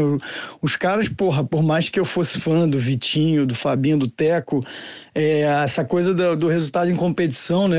Poxa, a gente fazia uma quarta de final, semifinal, o Bocão escrevia uma coluna fluir, porra, porque botamos três caras na, nas quartas e não sei o que, e fizemos uma semi, tiramos o segundo lugar numa etapa do CT, era um negócio, a gente comemorava. Não era esse troço que chega hoje, os moleques ganham, é primeiro, segundo, terceiro lugar, dos dez primeiros lugares são sete brasileiros e se sobrar alguma coisa para os gringos, dão graças a Deus. Era uma outra situação, então a gente tinha uma idolatria, né? A gente, moleque, 15, 16 anos, porra, até torcia, né? Você queria ver o Kelly Slater, o Machado, porra, muito mais às vezes do que o Peterson e o, e o Teco. E aí vai lá o Cambito e, e, cara, traz esses caras todos pra gente de um jeito que a gente não estava acostumado a ver, porque via pouquíssimas baterias, uma foto aqui ou outra, umas coisas assim, matéria em revista de viagem. Mas, porra, o Cambito ia lá e mostrava os caras no free surf, as melhores ondas dos campeonatos que eu não fazia ideia que ninguém tinha filmado em Portugal, no Ceará, sei lá onde, na África do Sul. E era e, e divertido e bem-humorado. Isso era do cacete pra gente, assim. Foi, aí foi uma baita influência. A gente olhou e falou, porra, dá para fazer isso no Brasil. E olha como é maneiro, e olha como pode ser diferente, não ser essa coisa sisuda, né, séria, né, metida séria que os gringos tinham muito pelo estilo, sempre, ah, bota o punk rock, os caras, os caras com uma com, com esse status de estrela, né, sempre bem fotografadinhos assim, né, querendo aparecer bacaninha, mesmo sendo no VHS tosco, no Hi8. E o Cambito era uma coisa que, porra, era mais debochado, era mais alegre e ao mesmo tempo porradaria e, e, bom surf em porra, tantos momentos, então foi um baita impacto. Mesmo a gente tendo né, é, tido um grande impacto, a minha turma, assim, e, e o Rafael Grosch começou a fazer os primeiros filmes de surf comigo, é, meus amigos, mesmo assim a nossa turma tendo um grande impacto pelas coisas que os gringos faziam, principalmente Taylor Steele, é, eu acho que o Cambito talvez teve até mais influência no que a gente começou a fazer porque era mais próximo, porque era brasileiro, porque mostrou que tinha um jeito de fazer aquilo diferente. Porra, a gente, eu só me permitia, né? Imagina com 15 anos, imitando tudo que os, que os caras queriam fazer. Eu só me permitia fazer um negócio debochado, tentar botar um pouco de graça, ou vamos fazer um pouco desse jeito, porque o Cambito fazia e a gente achava, porra, maneiríssimo e, e, via que era bem recebido.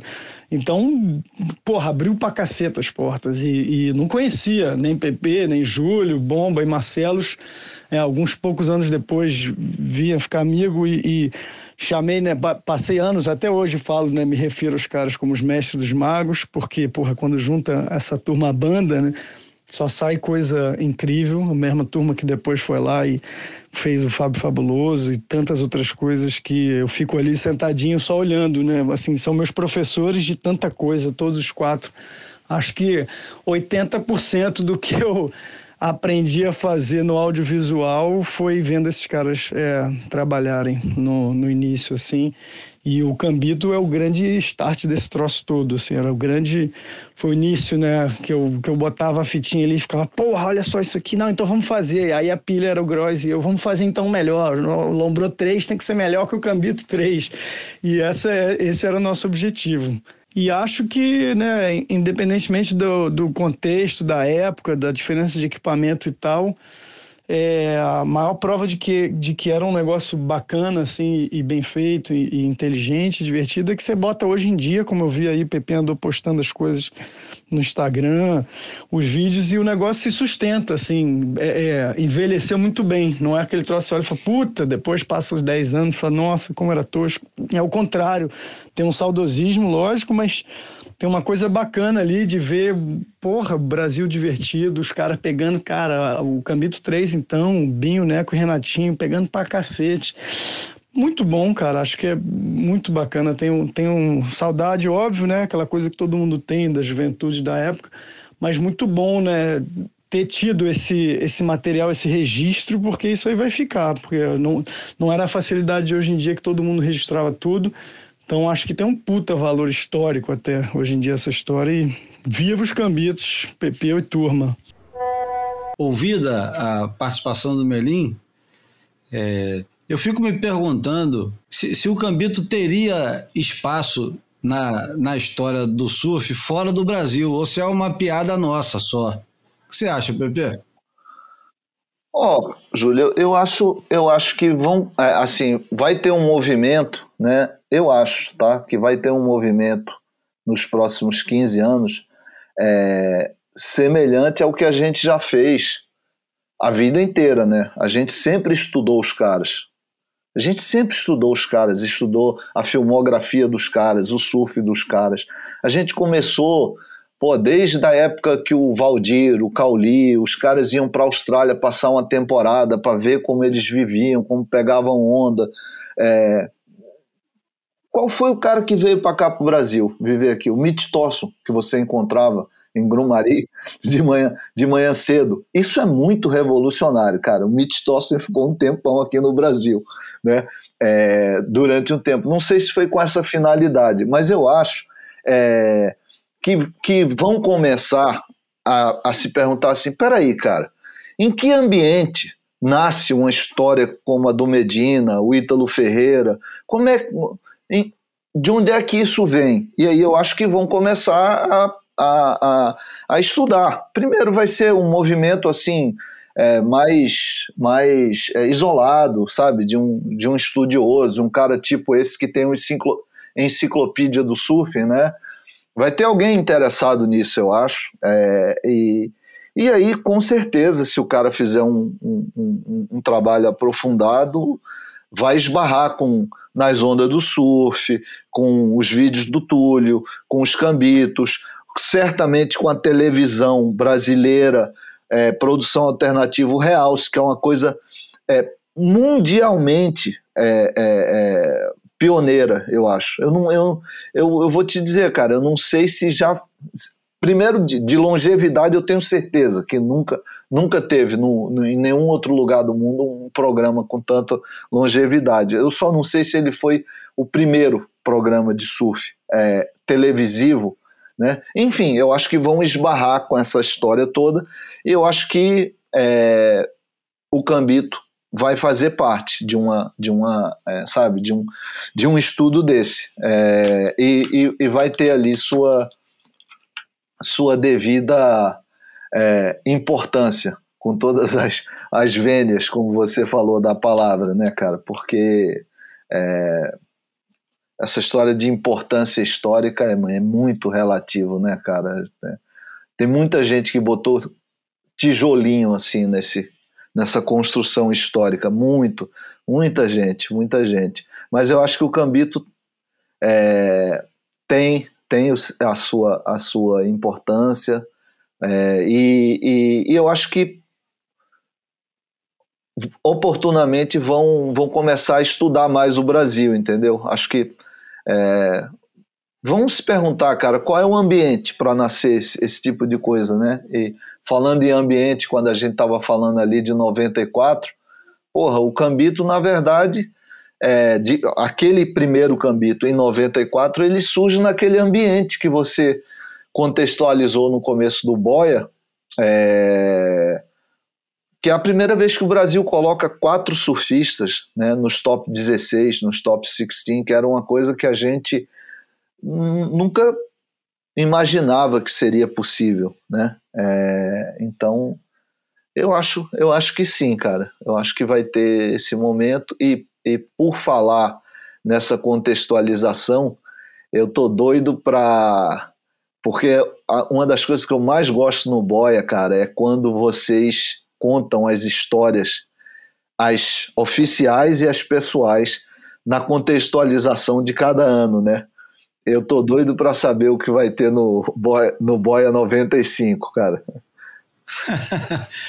ô, Bruno, sem, sem, sem ser autocelebratório, eu, eu queria ouvir o que você tem para dizer a respeito do, do que o PP acabou de falar. Não, não do negócio. É, sem ser muito. É, sem ser autorreferente, porque afinal de contas você fez muito parte do, não do realce, mas de tudo que o realce é, gerou e, e, influenciou, todas as consequências. Você foi, foi ainda, de certa forma, é peça fundamental no, no, no legado do, do realce, que depois vira zona de impacto e depois canal RU, etc. e tal. O, o Brasil, o, o resto do mundo ainda deve uma, um, uma atenção maior para esse tipo de produção que o Brasil teve e tem?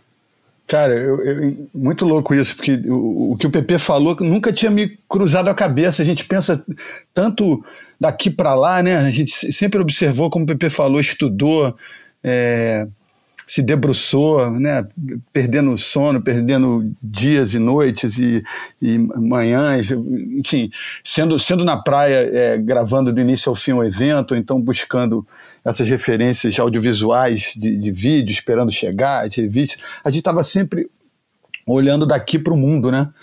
E, e, a gente essa... é periferia, né, Bruno? Exatamente. A gente não é centro. É, mas agora é com, com, essa questão do protagonismo, a gente é, é, se a gente não é centro, a gente está né, né, nesse degrauzinho elevado da glória do, dos campeões, né?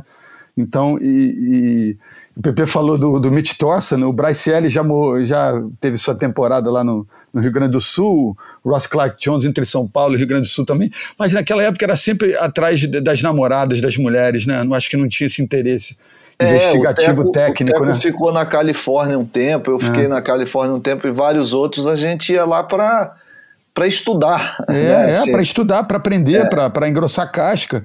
E, e, me veio à cabeça que um depoimento que o, que o, o Matt Biolos, né, o shaper da, da Lost, dono da, da marca Lost, fez um tempo atrás, quando ele começou a, a perceber a, a inanição, a, a falta de, de, de, retorno ou de esforço da, da, das novas gerações estadunidenses em relação a esse domínio brasileiro. Então, assim, uma certa altura o cara quase né, é, produziu um manifesto falando: olha só, vocês vão estão olhando tudo isso que está acontecendo, estão olhando os caras ganharem de vocês, porra, em, em, qualquer evento, em qualquer condição. E, tipo, para de tentar rotular os caras, para de tentar né, é, colocar defeito no que está acontecendo e arregassem as mangas e vão partir para a luta, para enfrentar, para treinar mais que os caras, enfim. Lá nesse mesmo manifesto dele, ele poderia ter sugerido viagem para Maresias, viagem para Bahia Formosa, viagem para Florianópolis, para o Rio de Janeiro, para tentar entender o que, o que eles bebem, como eles se comportam. Quem são os shapers dos caras, né? Exatamente, como eles se nunca, alimentam. Nunca estudaram o Brasil assim, né? A, é. gente, o, a gente vê os caras falando muito dos dos surfistas brasileiros hoje na, na é, nas transmissões, né? É. É, os gringos, né? Mas a gente não, não, não, não, não vê esse interesse ainda é, é. de, de dos caras estudarem o Brasil, cara, cultura do surf brasileira, quem cara, são os shapers, quem são, de onde vêm esses caras e enfim, não tem isso, cara. Não tem. Pelo contrário. Não né? tem. E aí vai um cara tipo o gente finíssima, Joe Turpel, e de repente fala sangue bom, gente boa, tudo bem. Aí os caras chegam para ele, nossa, mas você fala português, hein? Que coisa incrível. Então, assim, sugiro as viagens e sugiro também é, aprender a língua. Isso aí não precisa nem viajar. Os caras podem aprender online, né? Bom, o, o Bomba ainda dialoga um pouquinho com o que o Melim é, falou. Eu vou colocar ele aqui para falar mais um pouquinho. Então, fazer o cambito, né, o processo ali quando a gente estava viajando, filmando, foi uma grande aventura, né? A gente trabalhava pra caramba na produtora de vídeo, fazia um monte de comercial, fazia um monte de institucional. Aí chegava a hora de viajar e filmar, né? Com depois de trabalhar pra caramba, guardar um dinheiro para poder fazer, bancar o, a, produção do Cambito, né? Eu lembro, pô, a minha perna europeia no Cambito 3 foi uma aventura, né? Eu tenho uma saudade daquela época, poder estar tá viajando né, no circuito mundial, é, assistindo de perto, né, vendo surfistas da época, né, vendo o Andy Irons ainda garoto, pegando onda ali, começando, né? Chegando o próprio Slater, né? Quando entrevistei ele, pô, fiquei nervoso, né? Não conseguia entrevistar o cara direito. É, cara, foi muito bacana poder fazer isso, né? E carregar aquele maldito tripé, né? O tripé pesadíssimo, que, pô, tenho problema na minha nervo ciático até hoje por causa desse tripé me machucou na Europa e depois na, na perna havaiana também, que eu tive que carregar aquela porcaria daquele tripé gigante. Quem foi a ideia de comprar aquele tripé? Aquele tripé não é um tripé para viajar. Mas foi muito legal, cara, poder o olhar de cada um, né, contribuir e depois a gente editar e, e viver essa experiência, né, no, no circuito mundial. É muito legal para quem pega a onda e poder estar tá tão perto ali do, da ação e vivendo aquele momento, assistir um Pipe Master né, ao vivo e estar tá filmando aquilo. Isso foi muito bacana. É... E também tem a, a, outra parte, né, que é mais legal ainda, é quando a gente exibiu, né, os cambitos, quando a gente viajou pelo Brasil, os festivais, né? Essa parte foi muito legal, recompensadora, né? Você vê a reação das pessoas e vê que vê o impacto positivo, né, que o Cambito tinha numa outra geração, né? Molecada que sabia de cor é, todas as músicas, né? Os clipes. E ver o desdobramento que isso tem, né? Porque isso acaba influenciando, sem querer, outras pessoas, né? Eu lembro do Rafael Melim, quando ele veio com o Lombrô, eu, pô, eu senti que a gente estava passando o bastão para ele, né? Quando ele veio com a geração Lombrô, que para mim é um documento super importante também. E eu vejo hoje outro que também é um cara que era um garoto na época também que a gente conhece, que faz o, o People on Tour, e também tem, um, acho, um pouquinho de cambito ali, com certeza. É, é, muito legal, cara, ver o desdobramento que isso tem e, e ouvir hoje em dia, né, é, pessoas que eu não tinha a menor ideia que foram influenciadas e que falam com o maior carinho e lembrança desse momento, desse registro, né, que é, é um, um, um registro importante da, da história do surf brasileiro. Foi bom ter participado disso e influenciado outras pessoas para continuarem fazendo isso. Um fato curioso para mim daquela época, do Cambito 3, né? A gente tinha uma edição lá um dia que a gente ficou discutindo um tempo lá. O cara entra num tubo, não faz aquele tubo, mas a gente pega outro, que ele sai e faz aquela edição que o PP chamava na época Mandrake, né? E tinha um pouquinho, acho ali da estética Manuel de Barros também, né? Tudo que eu não invento é falso e que para mim é, isso é a coisa mais importante para o jeito de contar a história, né? Ah, isso ficou muito evidente para mim que às vezes a licença poética, né? Aquela coisa de você é, criar um algo mais, né? Ou misturar coisas para poder contar aquela história melhor, é aquela, essa flexibilidade, essa possibilidade. Isso, isso foi muito importante no meu processo criativo, que não tem nada a ver com é, mentir ou desse tipo, mas é mais é de pô, poder fazer uma colagem de coisas e fazer aquilo virar uma verdade. Né? E é uma coisa muito interessante que eu aprendi. Eu lembro do Hang Loose 86, eu tava lá, eu era moleque, né, 16 para 17 anos, 17 anos. Tô, pô, daqui a pouco sai da água, tô conversando com Gary Linden e o Brad Gerlach. E daqui a pouco eu tô andando de volta, tô dando autógrafo, cara. pô, tava fazendo parte do circo ali, né? E viajando pô, pelo, pelos cambitos, né?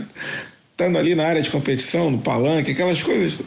Você acaba fazendo parte daquele circo ali, você é, vive aquilo ali intensamente, né? A, a, a parte de competição, a parte da farra também, que é aquilo, né? As festas né? Aquelas meninas lindas, né? Pô, as frustrações também, né, cara? E os porres também. Foi uma aventura, cara. Foi muito legal. A gente, acho que os quatro ali sempre pensaram em algum momento de viver de surf, né? E, e isso levou a gente a fazer várias coisas diferentes em torno desse universo, né?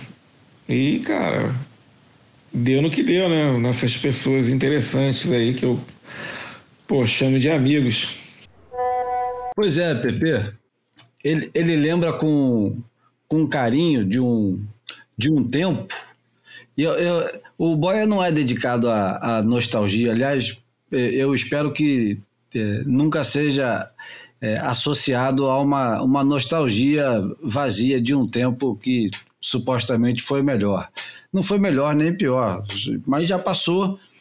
De qualquer forma, naquela época, para você assistir uma etapa do circuito mundial, você tinha ou que contar com o registro de alguém, no nosso caso, a gente contava com o registro do Antônio Ricardo do Ricardo Bocão, que eram os únicos aqui no Brasil e alguns dos únicos no mundo inteiro que viajavam para cobrir uma etapa, cobrir, filmar, qualquer tipo de registro ou a gente via na revista, e ainda não existia esse negócio que hoje a gente está tão habituado, que já faz parte da nossa, uh, da, da nossa expectativa, que é a transmissão de campeonato pela internet.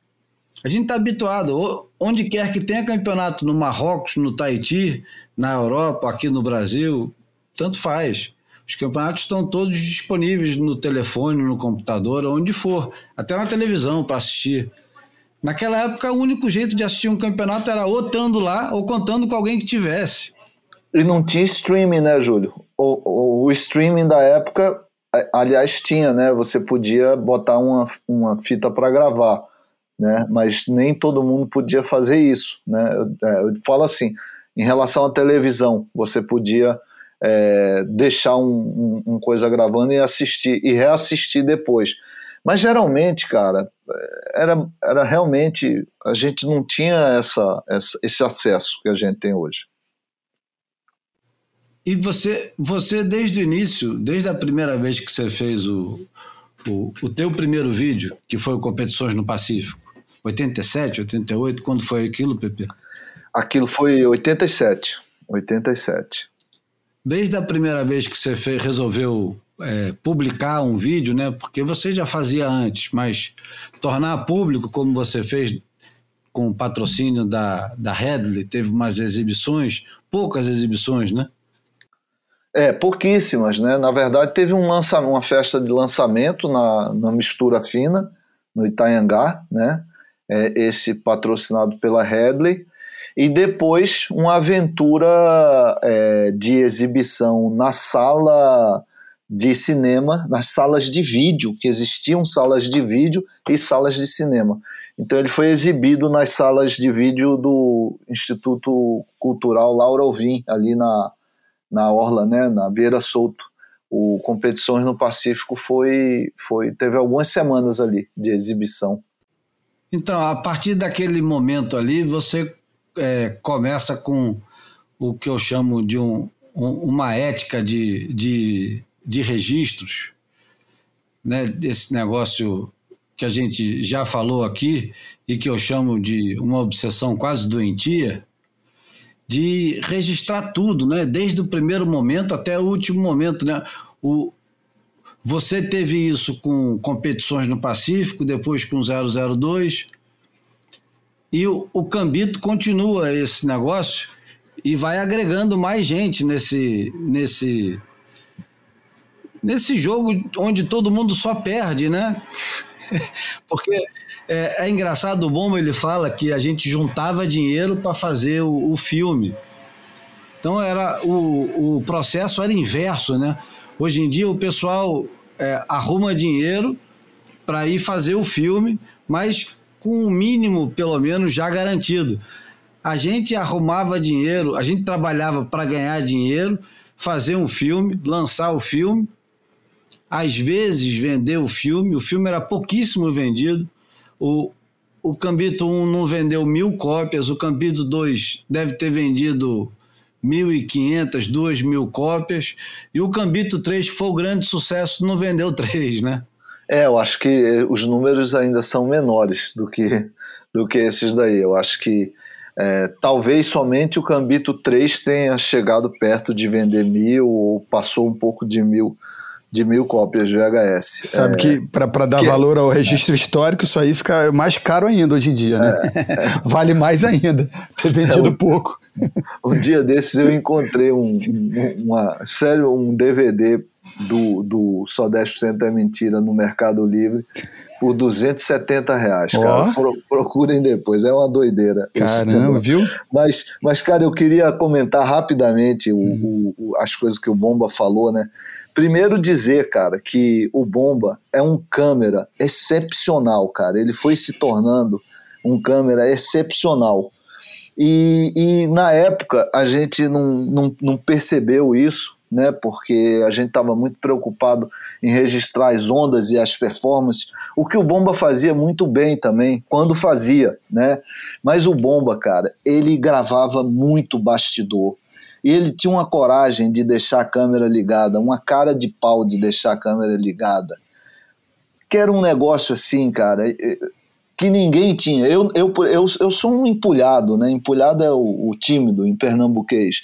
Eu, eu não tinha a coragem que o Bomba tinha de apontar a câmera. Meu irmão, e recentemente eu andei digitalizando todo o material bruto que o Bomba fez nessa viagem da Europa, que ele carregou o tripé, tá? É, durante as, na, naquelas dunas da França, carregar esse tripé, porra, não, realmente o, o nervo ciático dele deve estar à mão. Mas esse material bruto, Bruno, a gente não não mergulhou nesse material bruto nunca. Por quê?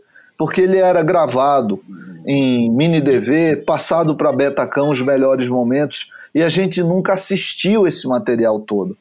Cara, esse material tem essa entrevista que o Bomba ficou, é, disse que ficou envergonhado com o Slater, né? Foi meio sem graça e gaguejou e tal. Tem essa entrevista que é ótima. Tem um, um, um movimento no campeonato que que que estava sem onda e os surfistas se reuniram para para decidir como seria feita a premiação, se ia para dentro d'água ou não. Então tem umas coisas assim que não podiam ser gravadas, cara. Mas ninguém ia proibir o bomba de fazer porra nenhuma, entendeu? Cara, tem esse registro todo é, desse bruto, que eu não sei o que é que vai ser feito com isso um dia, né? Mas assim, essa é uma parte que eu queria falar. A outra é que o tripé que o Bomba reclama que ele carregou, se o Bomba reclama que ficou com, com dor nas costas, imagina a gente, né, é. cara? É, esse tripé foi apelidado, Bruno, de corpo do Ulisses. Até hoje não encontraram. Ulisses Guimarães, político brasileiro, morreu num voo de helicóptero, helicóptero em Angra dos Reis. Até hoje o corpo dele não foi encontrado. Quando as pessoas viam esse tripé num aeroporto dentro de um case e perguntavam o que é isso, eu falava é o corpo do Ulisses, porque era muito grande o tripé, entendeu? Muito bom. Lombrou, o Bomba falou que passou o bastão, né, cara? O, o Lombrou, cara, o Lombrou, aquele Lombrou que tem Havaí, que tem o, o Raoni e o Trequinho e os caras pegando tubo em backdoor. É. Aquele negócio, ele, se, se, a gente puder dizer que passou o bastão para ele, cara, é um orgulho danado, porque aquele filme é muito bom, é muito bom, cara, de tudo, de performance, de, de tudo, sabe? É, é, é, é, muito legal o, o, o Melim dar essa moral toda para o Cambito, né? O, e a última coisa com relação ao que o Bomba falou de edição Mandrake, né? É, como ficou ficou hoje, como é uma coisa assim delicada, né? Esse limite entre a edição Mandrake e o fake news, né? É. O Júlio usou o termo ética aí, né? Assim, mas naquele caso naquela época, naquele contexto, e sendo o tubo do mesmo surfista, eu acho que, porra, pior para os fatos, né, cara? Pior para os fatos. Aquilo ali foi surf verdade e jornalismo mentira, totalmente. Totalmente. Não, mas é isso, cara. Eu, eu é, chega, né? Eu falei pra caramba, então eu queria, queria só comentar o, o comentário do Bomba, né? E, e falar, cara, que pô, tem muito registro ainda que a gente precisa decidir um, um destino para ele, né? De, de, de bruto desses três cambitos, né? Muita, muita coisa ainda. A gente tem que pensar. É, e, eu, eu pego carona nisso para imaginar que acontece a mesma coisa do, do na, no, no acervo, no arquivo lá de Antônio de Bocão porque tem a fama gerada pré-edição, né? Então, assim, depois de, de, de, muita coisa feita nos anos 80 e 90, a partir dos anos 2000, todo mundo passou a se relacionar com o passado a partir das imagens de pré-edição. Então, é, não das imagens brutas. Então, é, lá como cá, tem, tem nossa, muita, muitas loucura, pérolas cara. guardadas, é. né? É, isso daí, é. nossa, o material, o acervo o acervo do, do Realce, né? É. Caramba, cara. Sinistro. Realmente. Ah, e assim, um link, o último link aí que você falou tanto da Olegário Maciel, uhum. né? E o, o, na Olegário Maciel, eu, Júlio Adler, Marcelos Viana e Gustavo Bomba e o Márcio Viana, nós fizemos uma longa, uma longa entrevista hum. gravada em vídeo com Ricardo Bocão e Antônio Ricardo. E essa entrevista nunca foi ao ar, nada foi feito com ela, nada, Caramba. zero, zero. Tem uma hora e quarenta deles dois falando é, sobre programa, sobre televisão independente, o Bocão falando sobre, sobre televisão, sobre fazer televisão, porque a gente fez uma edição do Et é. Paper só sobre o programa Realce, né? Isso. E como material bruto, a gente fez essa entrevista e jamais ela foi é, utilizada também. Eu me lembro que tinha na legenda, né, daque, daque, daquela edição, né, a Revolução, e aí o, o, R entre parênteses, aí ficava evolução com revolução, né? É. Bem bacana. Só para é, fazer um, um pouco de, de linha do tempo entre os cambitos, o, o Cambito 1 é lançado em 94 barra 95, o Cambito 2 é filmado e lançado em 95. O Cambito 2 ele é, é feito de uma maneira é, ainda mais apaixonada do que o 1, porque o 1 foi, foi feito é, tão de maneira tão ingênua e tão largada, assim, tão largado não é bem a palavra, né, Pepe? No, e, e, também não é apaixonada, porque não era nada parecido com paixão aquilo. É despretensioso mesmo, não sei. Também não era é, despretensioso. Que tinha pretensão, né? É, que era, era pretensioso. Queria pontuar, né? É.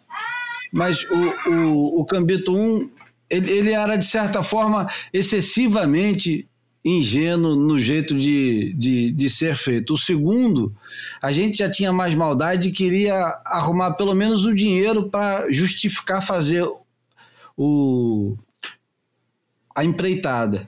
Ah, então, eu entendi. Júlio. Você está falando assim do ponto de vista né, de, de, de, de, financeiro. É, tá certíssimo isso que você está falando. É. Aí, o segundo tem um, uns anúncios, uns poucos anúncios, é, é. que eram produzidos pela gente, né? Eram anúncios é, basicamente feitos que a gente já tinha imagem, falar, ó, oh, já tem umas ondas aqui do João Gutenberg que, pô, você precisa ver, que você vai querer patrocinar e oferecer para Blue Hawaii. Aí chegava para Excel e falava: olha, tem onda aqui do Rony Martins, do Trequinho, com as roupas e tal. E ia vendendo assim um, umas coisinhas, trocava por prancha, trocava por não sei mais o quê. E a gente sentia aquela necessidade de continuar a fazer o, o Cambito 2 é bem mais livre do que o Cambito 1, tem um monte de, de dublagem que a gente se divertia muito fazendo. Boa, muito boa essa parte. E o PP é, brilhantemente criava, assim, naquelas madrugadas que a gente varava e, e era um, uma o 3 também tem, viu? O 3 tem a dublagem do Ok, é o nosso rei.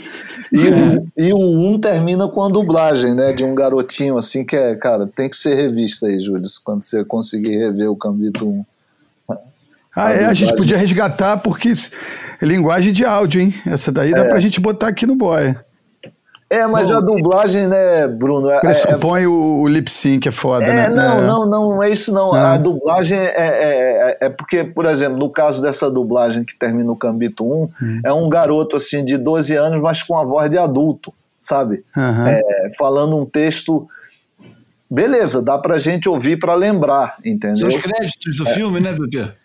Não, não são, não, não são os créditos, não. É, é, é um cara fazendo um tipo uma síntese, assim. Ele fala assim: ah, os realizadores dessa obra é, não têm qualquer visão econômica, nem um pingo de misericórdia. é, mas é um moleque falando isso com a voz do Betinho, né? Que é o Alberto Santiago, que era um dos editores lá da, uhum. da, da produtora. A gente chamou o Betinho para botar a voz, que ele tinha uma voz mais adulta, assim, mas de locutor. e aí ficou engraçado pra caramba. Eu acho que ouvir só o áudio, é, é acho que rouba bastante da. É da, verdade, não. A experiência precisa da piada, do, do, né? audiovisual né? mesmo, é verdade. É, acho que sim. Bom, Nesse caso, sim. É. Mas o, mas o Cambito 3 é a nossa superprodução, né? Porque sim. finalmente a gente tinha saído de uma A gente, quando eu digo a gente, estou falando de maneira geral, é, os quatro da banda, já encaminhados profissionalmente em, em, outras coisas, eu ainda iludido com o surf profissional, era dava o, o Canto do Cisne, que 96 foi meu último ano como surfista profissional. Depois eu, eu larguei de mão. Mas o PP, o Marcelo e o Bomba estavam indo de vento em polpa com, com a produtora de vídeo, fazendo muitos trabalhos institucionais, fazendo propagandas, etc. e tal. E a vida estava andando para frente, né? Em 1996. Já não era mais um, uma, uma miséria. E o, o Cambito 3 surge daquele momento onde a gente fala, a gente pensa, olha, olha um para o outro e pensa, porra, não vamos mais fazer isso não, né? Não, vamos fazer sim, mas porra, sem patrocínio é, vamos fazer só com o nosso dinheiro, que aí a gente não precisa botar uma da merda de ninguém. Então vamos. Então beleza. E aí dividiu-se é, os as atribu atribuições, né?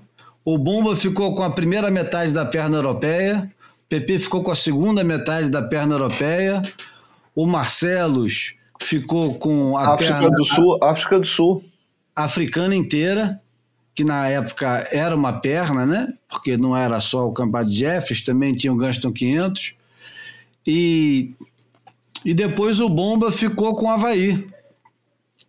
E o Cambito, o Cambito 3, é, é o primeiro campeonato que a gente sai completamente do, da perna brasileira, já não é mais a perna brasileira a proposta, a proposta é, vira uma coisa que ficou, convencionou se chamar de a fórmula, que era uma fórmula matemática, que era 3 mais 3 mais 3, né, Pepe? Ou era só 3 mais 3? Era era regra, era regra de 3, não, não tinha matematicamente falando, eu acho que não, não, não, tinha muita lógica, não. Era regra de três porque era o, o, o, o Renatinho, o Binho e o Neco, né? E eu, eu não lembro se isso tinha. Ah, e era o Cambito 3, né? É, o Vitinho, o Teco e o Fabinho. Ah, também é verdade. Também já, já teve um, um, um, um clipe, um clipe, é verdade, assim, dos, dos estabelecidos, né? Na época, o Isso. Vitinho, o Teco e o, e o Fabinho já eram estabelecidos. E a gente estava colocando como futura geração, como, né, como é, contenders ali, como os, os próximos fudidões, o Neco, o Binho e o Renatinho. Tanto é que o, o, o, o, Rena, o, o Binho, o, o Cambito 3, termina com a vitória do, do, do Binho num campeonato no Ceará. Termina quase termina, né? Porque depois o Marcelo fez uma, um, um, um clipe para finalizar, assim, um, um bônus, né? Um bônus. Mas é verdade, é verdade. Era regra de três e tinha esse detalhe. Era Cambito 3, tinha os três, Neco, Binho e, e, e o Renatinho, e tinha os três que já estavam estabelecidos ali, que eram o Teco, o Vitinho e o Fábio Gouveia, né? Naquele clipe ao som do The Fala, né? É, que anos depois eu descobri de onde o The Fala pegou aquele verso It's my rifle, it's my gun. De onde foi, Júlio? Fala, porra. Foi do filme do Stanley Kubrick. Ah, verdade, do. Porra, Nascido é que... para Matar. Quanto Kill, é. É. Caralho que eu sempre pensava que ele falava It's my life. But que o Full Metal my... Jacket? É, Full Metal Jacket. Full a Metal tradução Jacket. em português é Nascido para Matar. Ah. É, to Kill é o que o cara tinha escrito no, no, capacete é, dele. É, Full Metal e Jacket. O, é. E o e o cara, quando faz o Tropa de Elite, ele bebe geral é. nesse, nesse lugar, nesses diálogos. Bebe é eufemismo, né? Ele chupa dali, entendeu? É, aquelas musiquinhas é, que o exército americano cantarola, It's My Rifle, It's My Gun, é, é, é utilizada no, no, no, no, Tropa de Elite, no, né? Mas, enfim, o, O legal é a música do Defala, cara. O legal é a música do Defala que, que toca no perfil dos caras. Essa daí, é, essa daí merece até um, um rápido, coisa que o Júlio tem falado muito, problematizado muito essa questão da nostalgia, hum. né? É, eu acho, eu também acho, cara, o tempo, o tempo é o agora, bicho. Agora é. que, sabe? É, e agora que a gente pode, parafraseando Milor, inventar o passado, né? Porque o passado é uma invenção do presente, é. entendeu? Então. Estamos aqui o, a fazer isso, né? É, olhar o passado, reconstruir o passado nessas conversas, é, e, e, sentir essa brisa legal de uma coisa que passa pela gente é, é, é, bacana. Agora, porra, afundar na nostalgia, nostalgia como uma coisa pesada, né? Porra, é. não, não, não é por aí. É, não, não, é, é depressivo, acho, é, é. não acho que seja por aí, não. Acho, acho muito legal é, utilizar o passado como uma, uma ferramenta estética, é, histórica, das narrativas que a gente faz hoje, entendeu? É, eu acho que é por aí. Bom, só continuando para descrever um pouquinho o que, que tinha em cada cambito, no, no Cambito 2, que é o que a gente chama do. do, do é o, o Cambito que a gente tenta é, ajustar e desajusta completamente. A gente, nesse Cambito, usou imagens da, das namoradas dos surfistas, lembra, Pepe? Nossa, cara, tá vendo? Quando você falou muito intuitiva e assertivamente que o Cambito não é uma obra de nós quatro, né? Cara, Lara, do Vitinho, e não só dos, dos, dos é, das namoradas, né, dos surfistas, né, que fizeram esse papel a vida inteira, né, cara, e, e nesse momento que a gente está revendo a misoginia em todos os campos, né, é, elas, poxa, tem, tem, tem que ser pô, não tem que ser lembradas, né, por esse papel. Elas já gravaram muitas ondas. No Cambito 2 tem muitas filmagens assim, né?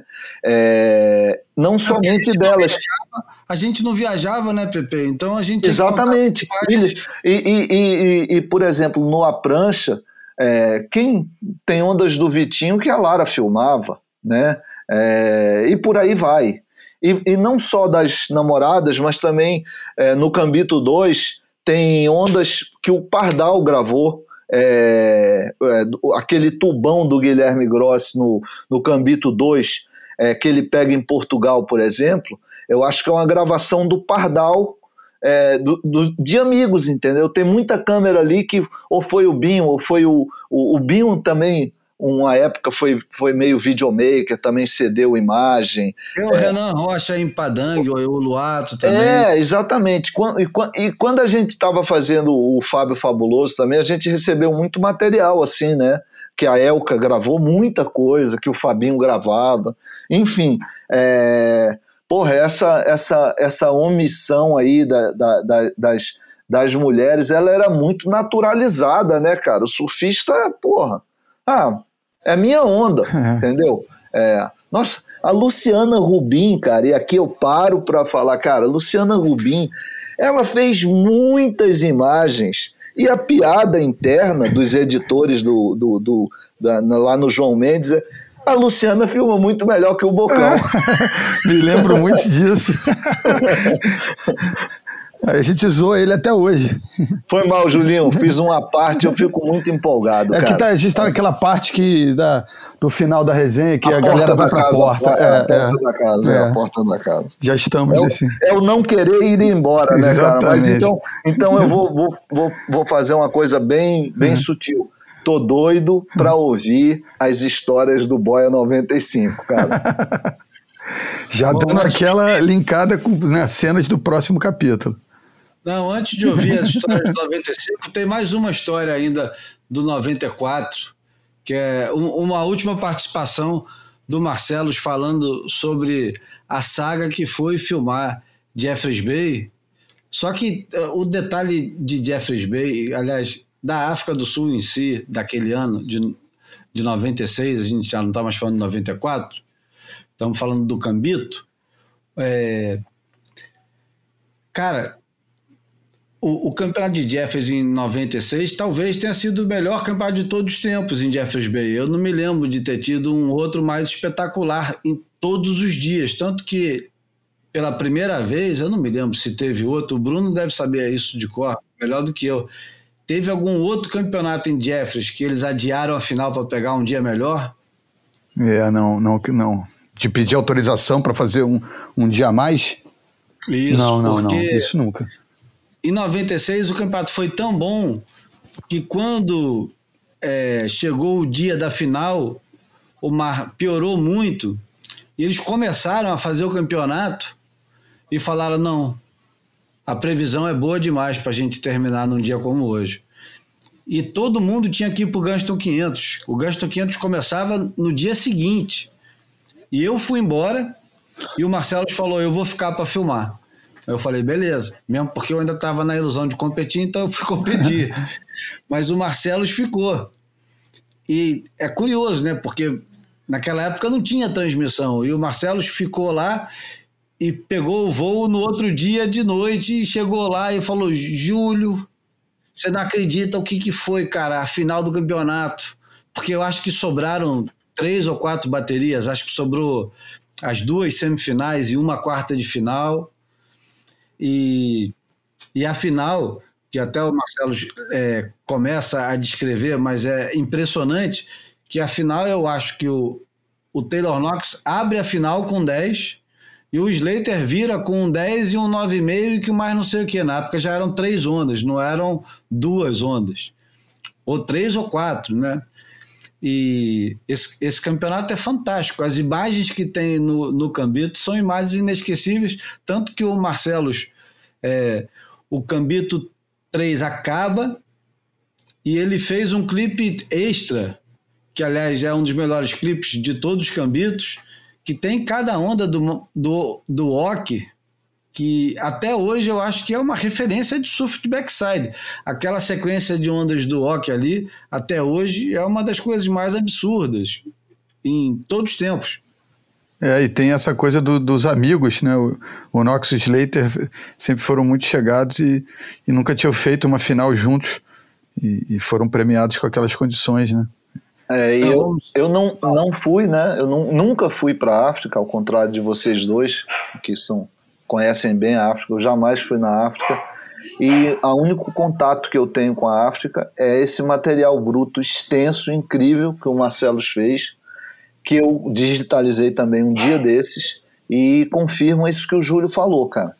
Porque mesmo os free surfs, cara, tem, pô, tem uma onda incrível do John Shimuka, que qualquer hora dessas vai pro Instagram. É, tem, tem um material incrível desse campeonato, cara, de 10 fitas que o Marcelo fez. Cara. Bom, vou colocar o que o Marcelo tem a dizer desse campeonato e depois a gente pode ir para a porta.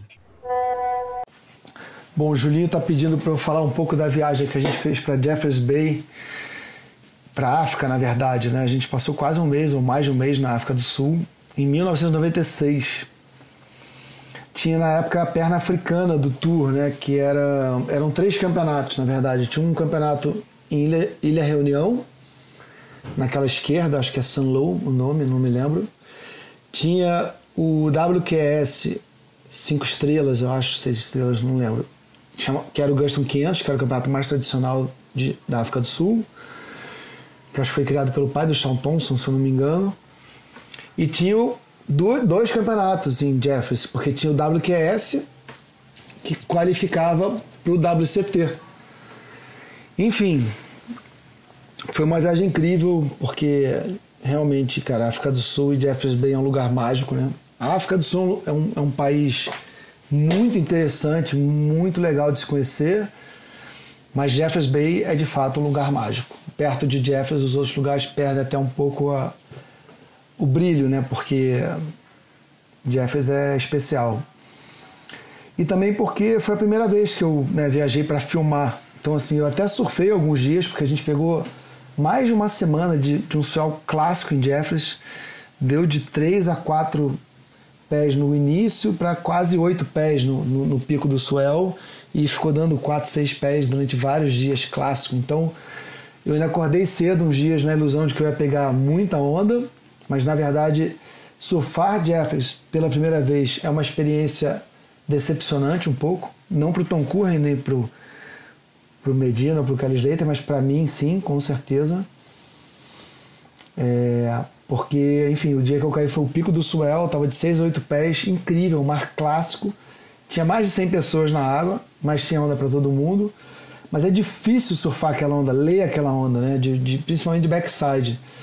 Eu lembro que é, a gente, né, sem saber para onde entrar, né, entrar, a gente foi entrar lá por trás do pico, entrou uma série na, maior. Então, enfim, foi um sufoco no início, depois a gente foi se acostumando, foi se adaptando, mas eu, o que interessa de fato foi o que eu fiz fora d'água. Dentro d'água foi um pouco decepcionante para mim, pessoalmente, porque eu sofri muito mal. Mas fora d'água, cara, eu me dediquei muito. Eu acordava de noite e filmava até escurecer todos os dias. Não perdia uma onda do Ock ou do Luke Egan, ou do Machado, ou do Kelly Slater. Tinha ali, o Júlio me ajudou muito, cantava as ondas, pegava comida, sanduíche, enfim. E a gente passava 12 horas por dia filmando sem parar. É, errei tudo, né? Errei, só não errei no, no, horizonte, mas eu errei na exposição, errei na velocidade da câmera, filmei tudo com mil de velocidade, você imagina. Ficou tudo subexposto, né? O João, como fotógrafo, pode explicar melhor para vocês o que, que é mil de velocidade. Mas, cara, a gente tem altas imagens dessa viagem. A gente tem registros incríveis. O Kelly Slater ganhou o campeonato né, de Jeffers em cima do Taylor Knox, numa final, acho que ele fez um 10 ou um 9,5, foi uma coisa assim, foi um, foi um espetáculo. E a viagem foi divertida a beça, cara. A gente passou bastante tempo com o Pedro, o Rodrigo Dornelles, com Salvador Lamas, depois com Pedro Miller e, cara, e com o Jonas, né? O Jonas viajou comigo com o Júlio, também filmando, filmou pra caramba pra fazer um vídeo de surf que chamou, depois ele lançou chamado As Ondas. E foi incrível, na época eu tive que trancar a faculdade, perdi quase, perdi um semestre repetindo as matérias, mas de novo, né, valeu muito a pena porque foi transformador e indicou ali um caminho que até então eu desconhecia e não Hum, não tinha a menor ideia de que eu ia fazer, filmar e produzir filmes durante a maior parte da minha vida. Enfim, foi, foi incrível. Grande abraço. Libertador, né, Pepe? É. Não, e ele, ele o, o que foi considerado um erro para aquela época, talvez hoje seja um acerto, né? Porque hoje é banal você é, você dá um ganho na imagem, né? E é um luxo ter uma imagem, não foi com mil, não, ele gravou com dois mil de velocidade, a maioria do material. É, você tem um material assim que a aguinha do leque voa e você vê os pingos, assim, sabe? Como se fosse um, um céu estrelado. É, então, o material é, hoje, com a, com a facilidade que a gente tem de dar, um, dar uma melhoradinha ali, né? É, tá incrível, cara. Tem esse material todo já dentro de um HD aí, cara. Bom, a gente tá fazendo esse programa porque o PP lançou os três cambitos no Instagram dele. Tem lá, o primeiro teve algum problema com direito autoral, alguém reclamou direito autoral da música, que é engraçado que é exatamente o que não deveria ter problema, né? O, o terceiro tem, tem músicas que poderiam dar muito mais problema, né? Tem uma música, é, vou falar aqui, Hoje em dia, é, o que a gente fala é imediatamente reconhecido pela inteligência artificial, mas a primeira música do Cambito 3 é Carlinhos Brau com Sepultura. Mais high profile do que isso não fica. É. Né? Não chega a ser a primeira, né, Júlia? A primeira, a primeira mesmo que abre o filme é o Resist Control fazendo uma versão do Paralamas do Sucesso, né? Também. Né? E... Também é outra que pode dar problema. É, não, mas, mas curiosamente não deu. Sabe qual é a minha, minha é, teoria conspiratória para o Cambito 1? Não. Minha teoria conspiratória é que consta na trilha sonora do Cambito 1 músicas do Raimundos. E um dos integrantes do Raimundos hoje é, estrategicamente esconde de sua biografia a forma como cantava, o jeito como cantava, por questões religiosas. Ah, é, o Rodolfo é. é. Então, de repente, tem alguém atento, é, ele conhece algum algoritmo que fala para ele, entendeu? Fala, ó, cara, pô, botaram aquela fase da tua vida que tu não gosta que seja exposta, sei lá, isso é a minha teoria conspiratória. Ela é patética, mas é engraçada, né, é, cara? É, é. Essa é boa. A solução para isso seria é, deixar sem música a hora que tem o Raimundos, né? É, olha, se, se realmente essa, esse, esse filme tivesse sendo bloqueado por uma questão de música, né? É uma, uma alternativa é botar ele sem música, né? Botar as imagens só. É.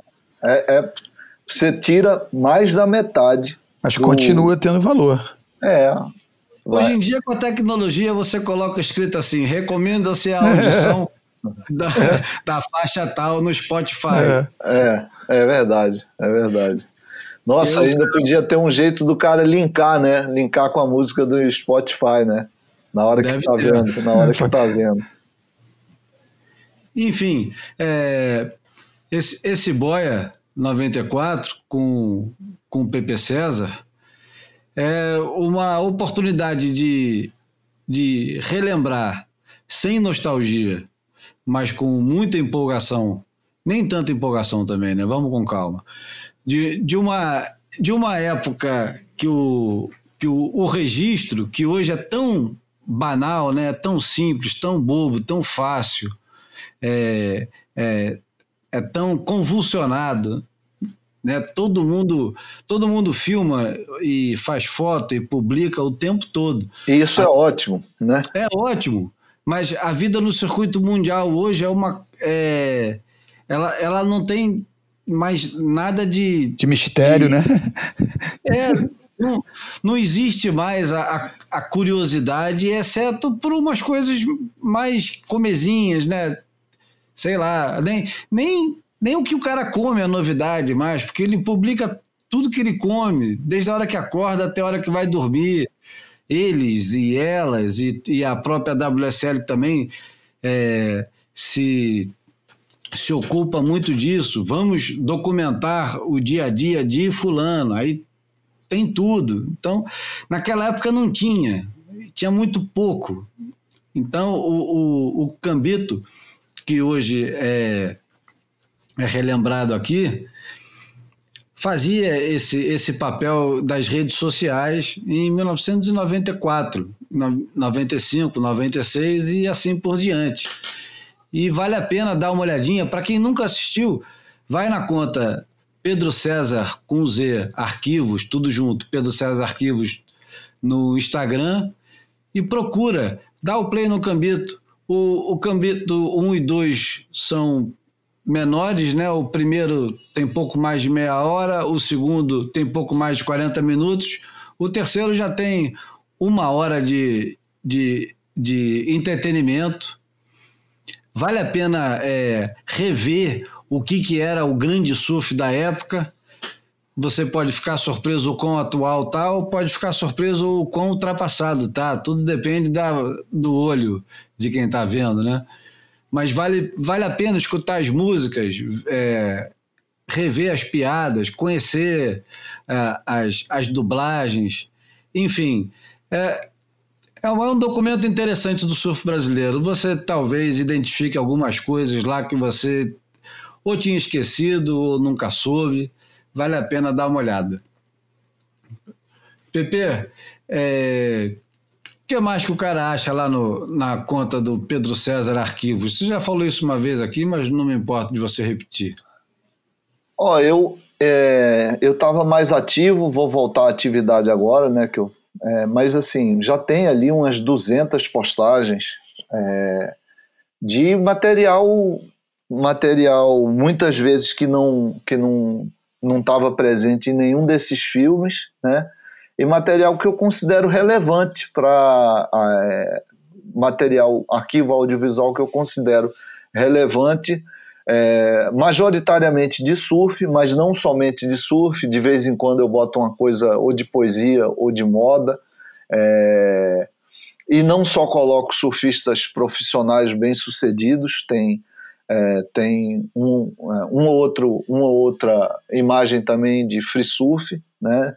É, mas geralmente material é feito, é, né, imagem feita entre o final dos anos 80 e o comecinho de 2000, comecinho mesmo, 2000, 2000 é o mais recente que eu coloquei. Então, por exemplo, um dia desses, uma postagem que fez muito é, teve muita visibilidade foi a postagem do, do Diego, né, aquele brasileiro hoje que pega aquele tubão ali no backdoor, né, que na época a gente chamava ele de Ronaldinho, fenômeno. É, Diego Santos, tem, é.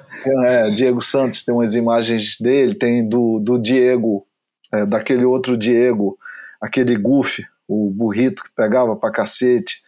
É, essas são as mais recentes, do ano 2000. Dos anos 80 tem tendo um monte de gente, né? Um monte de gente. Um dia desses mesmo, é, botei uma imagem do Mark Sansbury, e aí tive o prazer de ouvir aí no Boia 91 uma história incrível do João Valente, que está fazendo falta aqui hoje, sobre um evento que teve lá em Portugal, né, cara, é, que misturou a, a, uma celebração com também um, uma exorcização do, da morte do, do do Sansbury, né? Enfim, tem, tem de tudo ali. É, tenho certeza que muita gente indo procurar uma, uma coisa ali vai encontrar vai encontrar uma outra, sabe? Vai esbarrar numa outra, assim. Tenho certeza disso, porque já, já são 200 postagens né, que tem ali. Muito bem. Eu acho que então a gente pode finalmente é, preparar para fechar a porta do Boia 94, um, um Boia histórico. E olha, o Boia é curioso, quanto mais longo, mais é ouvido. E esse aqui já estamos em duas horas e meia. Bruno, o que, que a gente deixou de falar, cara? Ah, cara, deixou de falar, acho que de Cambito, nada. Acho que esprememos o suco, foi muito bom.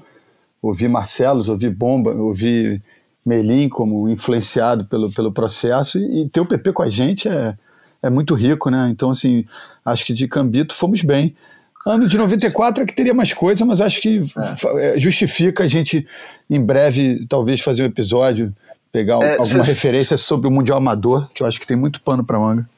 Sabe que a gente, é, é, assim, eu não quero ser exaustivo nem extensivo, mas a gente falou de muita gente desse movimento né, do, do, do, do vídeo, do audiovisual, né, quando a gente falou ali pra caramba do Taylor Steele e, de, e dessa viralatice do vídeo, né, a gente, eu, eu quero fazer uma menção assim de um cara que eu acho que se tornou um nome impronunciável porque sim fez coisas muito reprováveis, mas porra, cara, o Paul Sargent é um cara que tem o seu devido lugar na memória do surf audiovisual, cara ele fez vídeos do caralho, entendeu? Que foram muito influentes.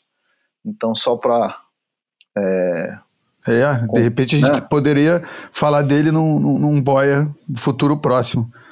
É, bem é, e mal. E ele, tem, e ele tem uma importância enorme para o surf brasileiro, porque ele é o primeiro a reconhecer o surf é. brasileiro como potência e reconhecer o valor do surfista brasileiro Seja qual for o motivo. É. Total, Júlio. Isso é muito verdade, cara.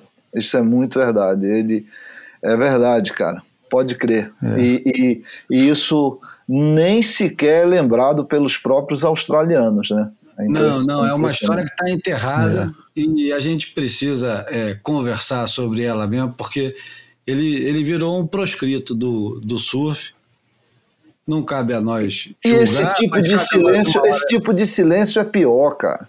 É pior. Esse tipo de silêncio é pior. Cara. É, temos, tem que separar as pessoas das obras. Mas é difícil, Sim. entendo.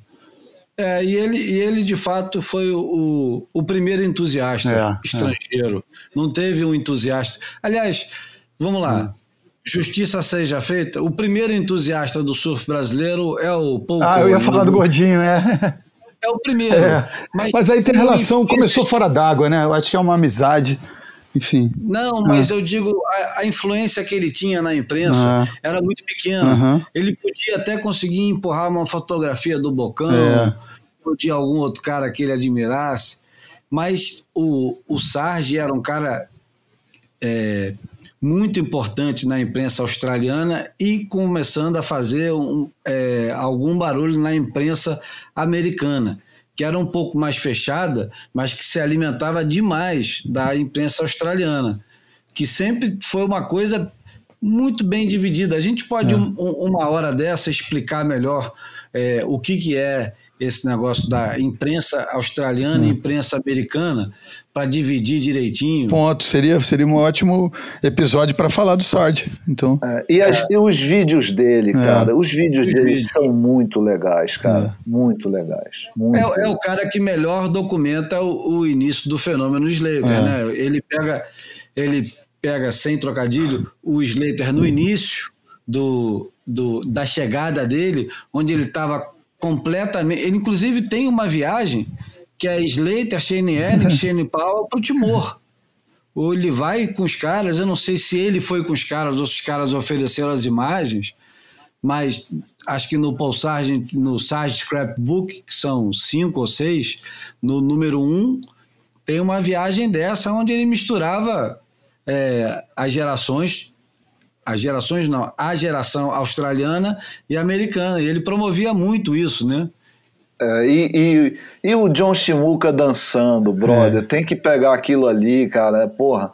Aquilo, aquilo é histórico, né? O John Shimuka já se foi também, é. entendeu? Aquela imagem. Outro dali, dia usaram cara... fragmentos daquele vídeo para homenagear a passagem do, do John. Ah, é. legal, não sabia. Mas sem dar crédito, né? Enfim, só Sei. pontualmente ali. Bom, esse foi um programa monumental, né? Já estamos. Quase a gente chega em três horas. Se eu botar uma música do Pink Floyd aqui, a gente chega a três horas. Bom, queria agradecer ao PP mais uma vez pela generosidade e a participação dele aqui no, no Boia. Aliás, voltando para onde, é, na verdade, não é que nunca deveria ter saído, mas voltando ao lugar que pertence de qualquer forma. Se o Boia é uma continuação do que a gente sempre fez, que é aqueles papos de baixo gávea que viraram é, jornal, revista, vídeo, filme e etc e tal, o Boia continua aqui é. É, transbordando. É. Transbordando surf, transbordando um monte de coisa. Transbordando vida, né?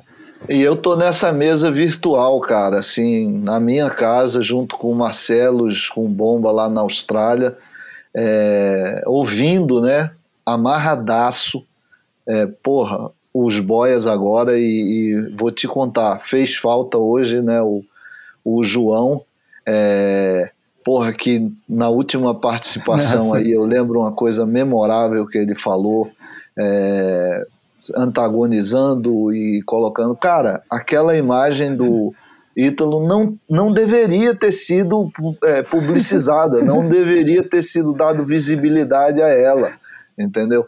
Eu gosto muito dessa reunião de vocês três aí e mesmo é, quando eu não venho aqui falar, eu me sinto parte dessa mesa, assim como o Marcelo e, e Bomba, lá na Austrália. Sim, senhor.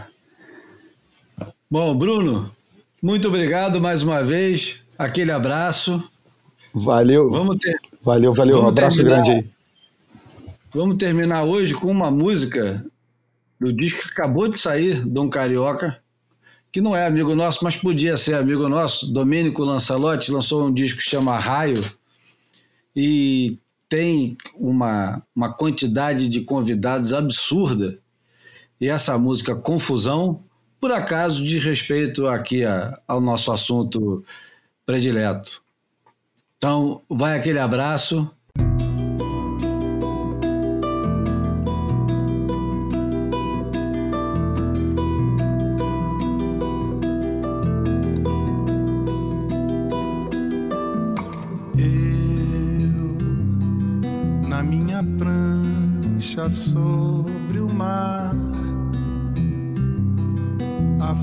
ar na imensidão. Tudo se move sem parar. As ondas vêm, as ondas vão, mas atenção